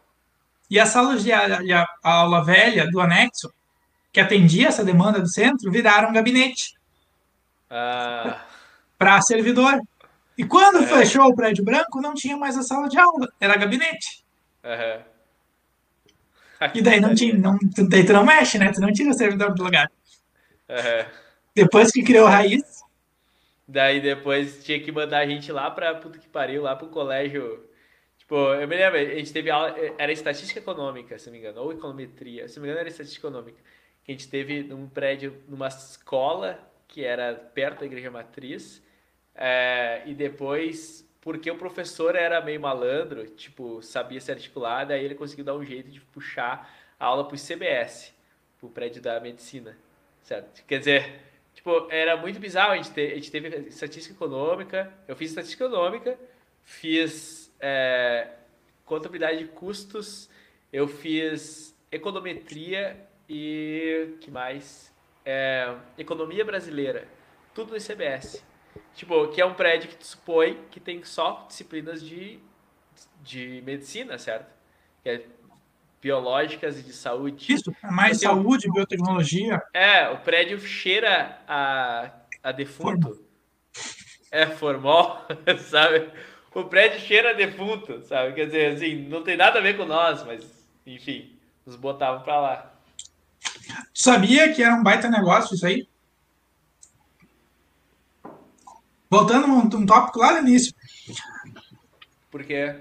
Tu já pensou que, tipo, a gente olha, pensa na história, que o Brasil não gosta desse pedaço da história, mas as batalhas medievais, as batalhas da Renascença, a toda, todos os mortos da Guerra Napoleônica. Tu percebeu que a gente não, não, não se acha cemitério disso aí? Não. Por quê? Não se acha? Ninguém acha. Não tem um cemitério assim da Guerra Napoleônica que alguém começa a cavocar e acha uns ossos. Não, mas por quê? Não sobrava? As pessoas, as pessoas é, levavam os defuntos para estudar em casa? Tipo, para estudar na universidade? Não. Então o quê? Tinha uma profissão, várias profissões, na verdade, isso era toda uma cadeia de valor. Uma das que mais dava dinheiro era o cara que coletava dentes. Tá. O cara aí coletava os dentes e vendia os dentes.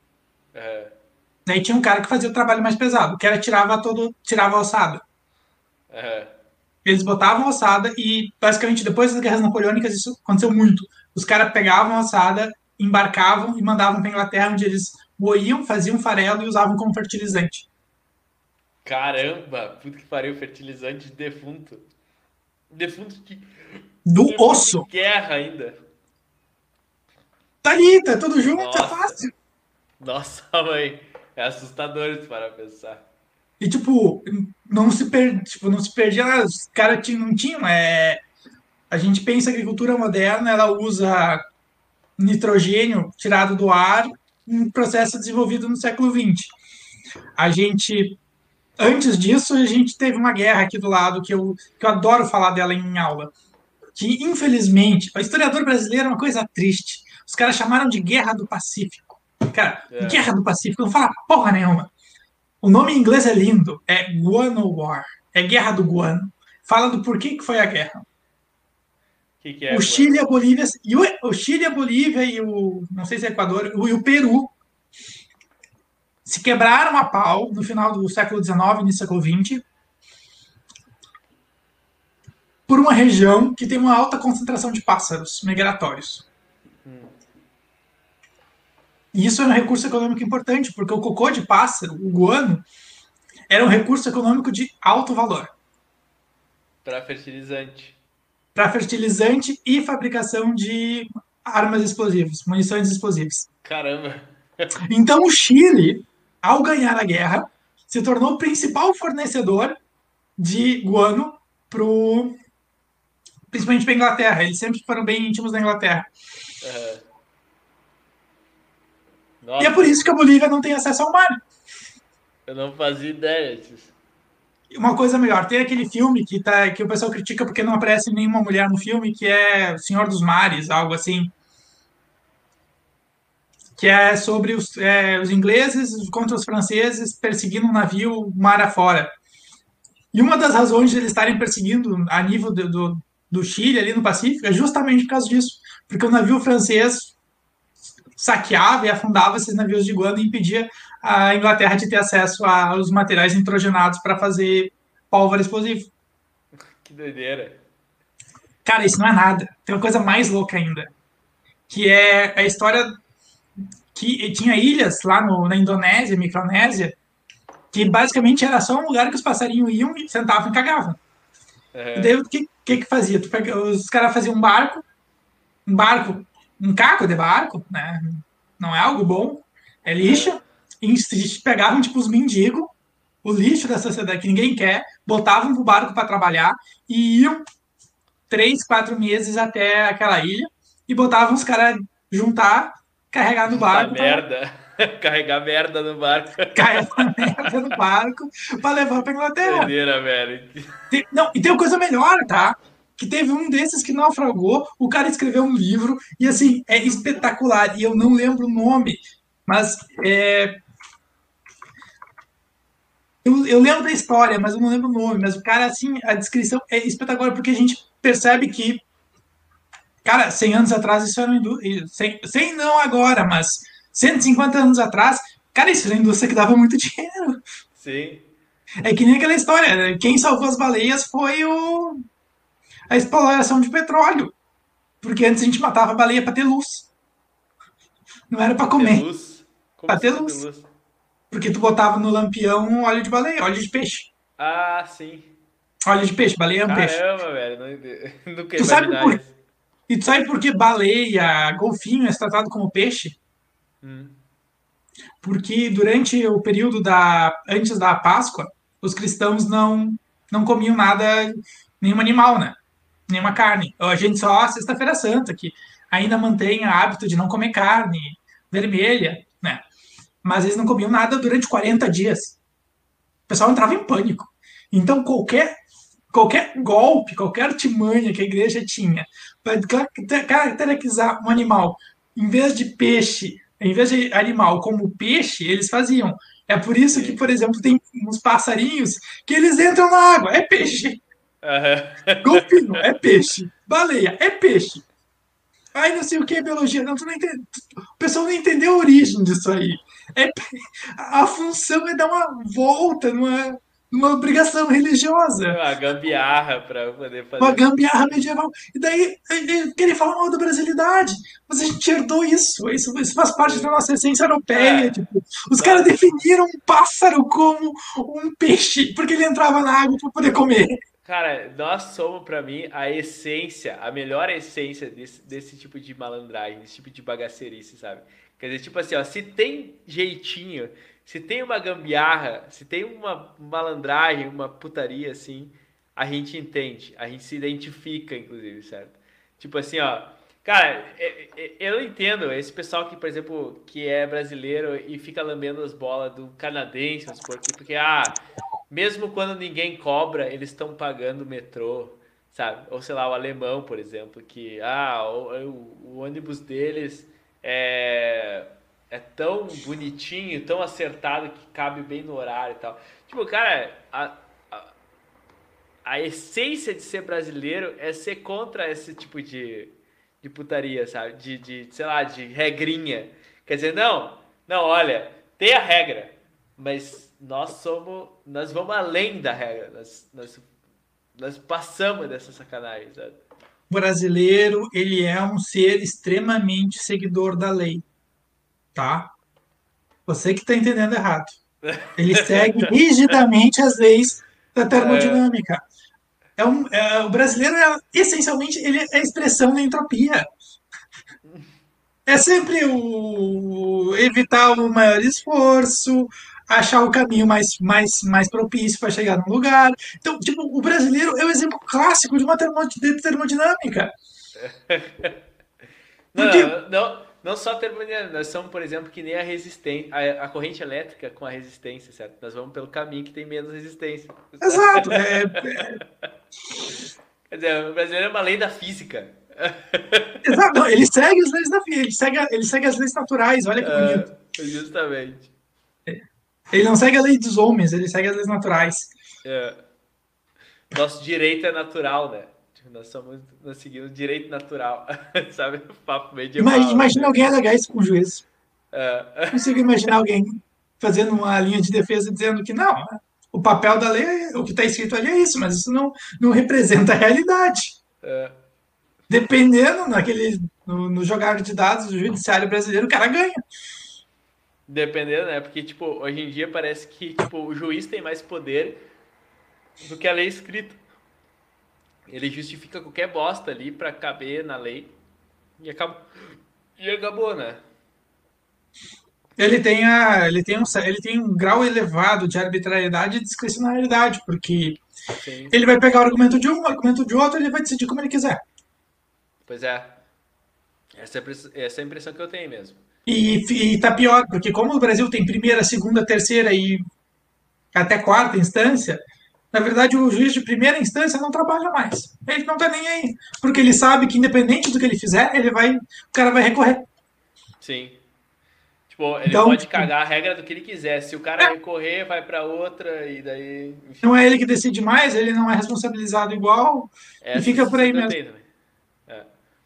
Bom, enfim, eu, eu, vou te dizer, agora a gente pode encerrar, porque tipo, eu já tomei seis latinhas aqui, eu acho que já tô falando. A gente já, já começou a chover aqui, cara.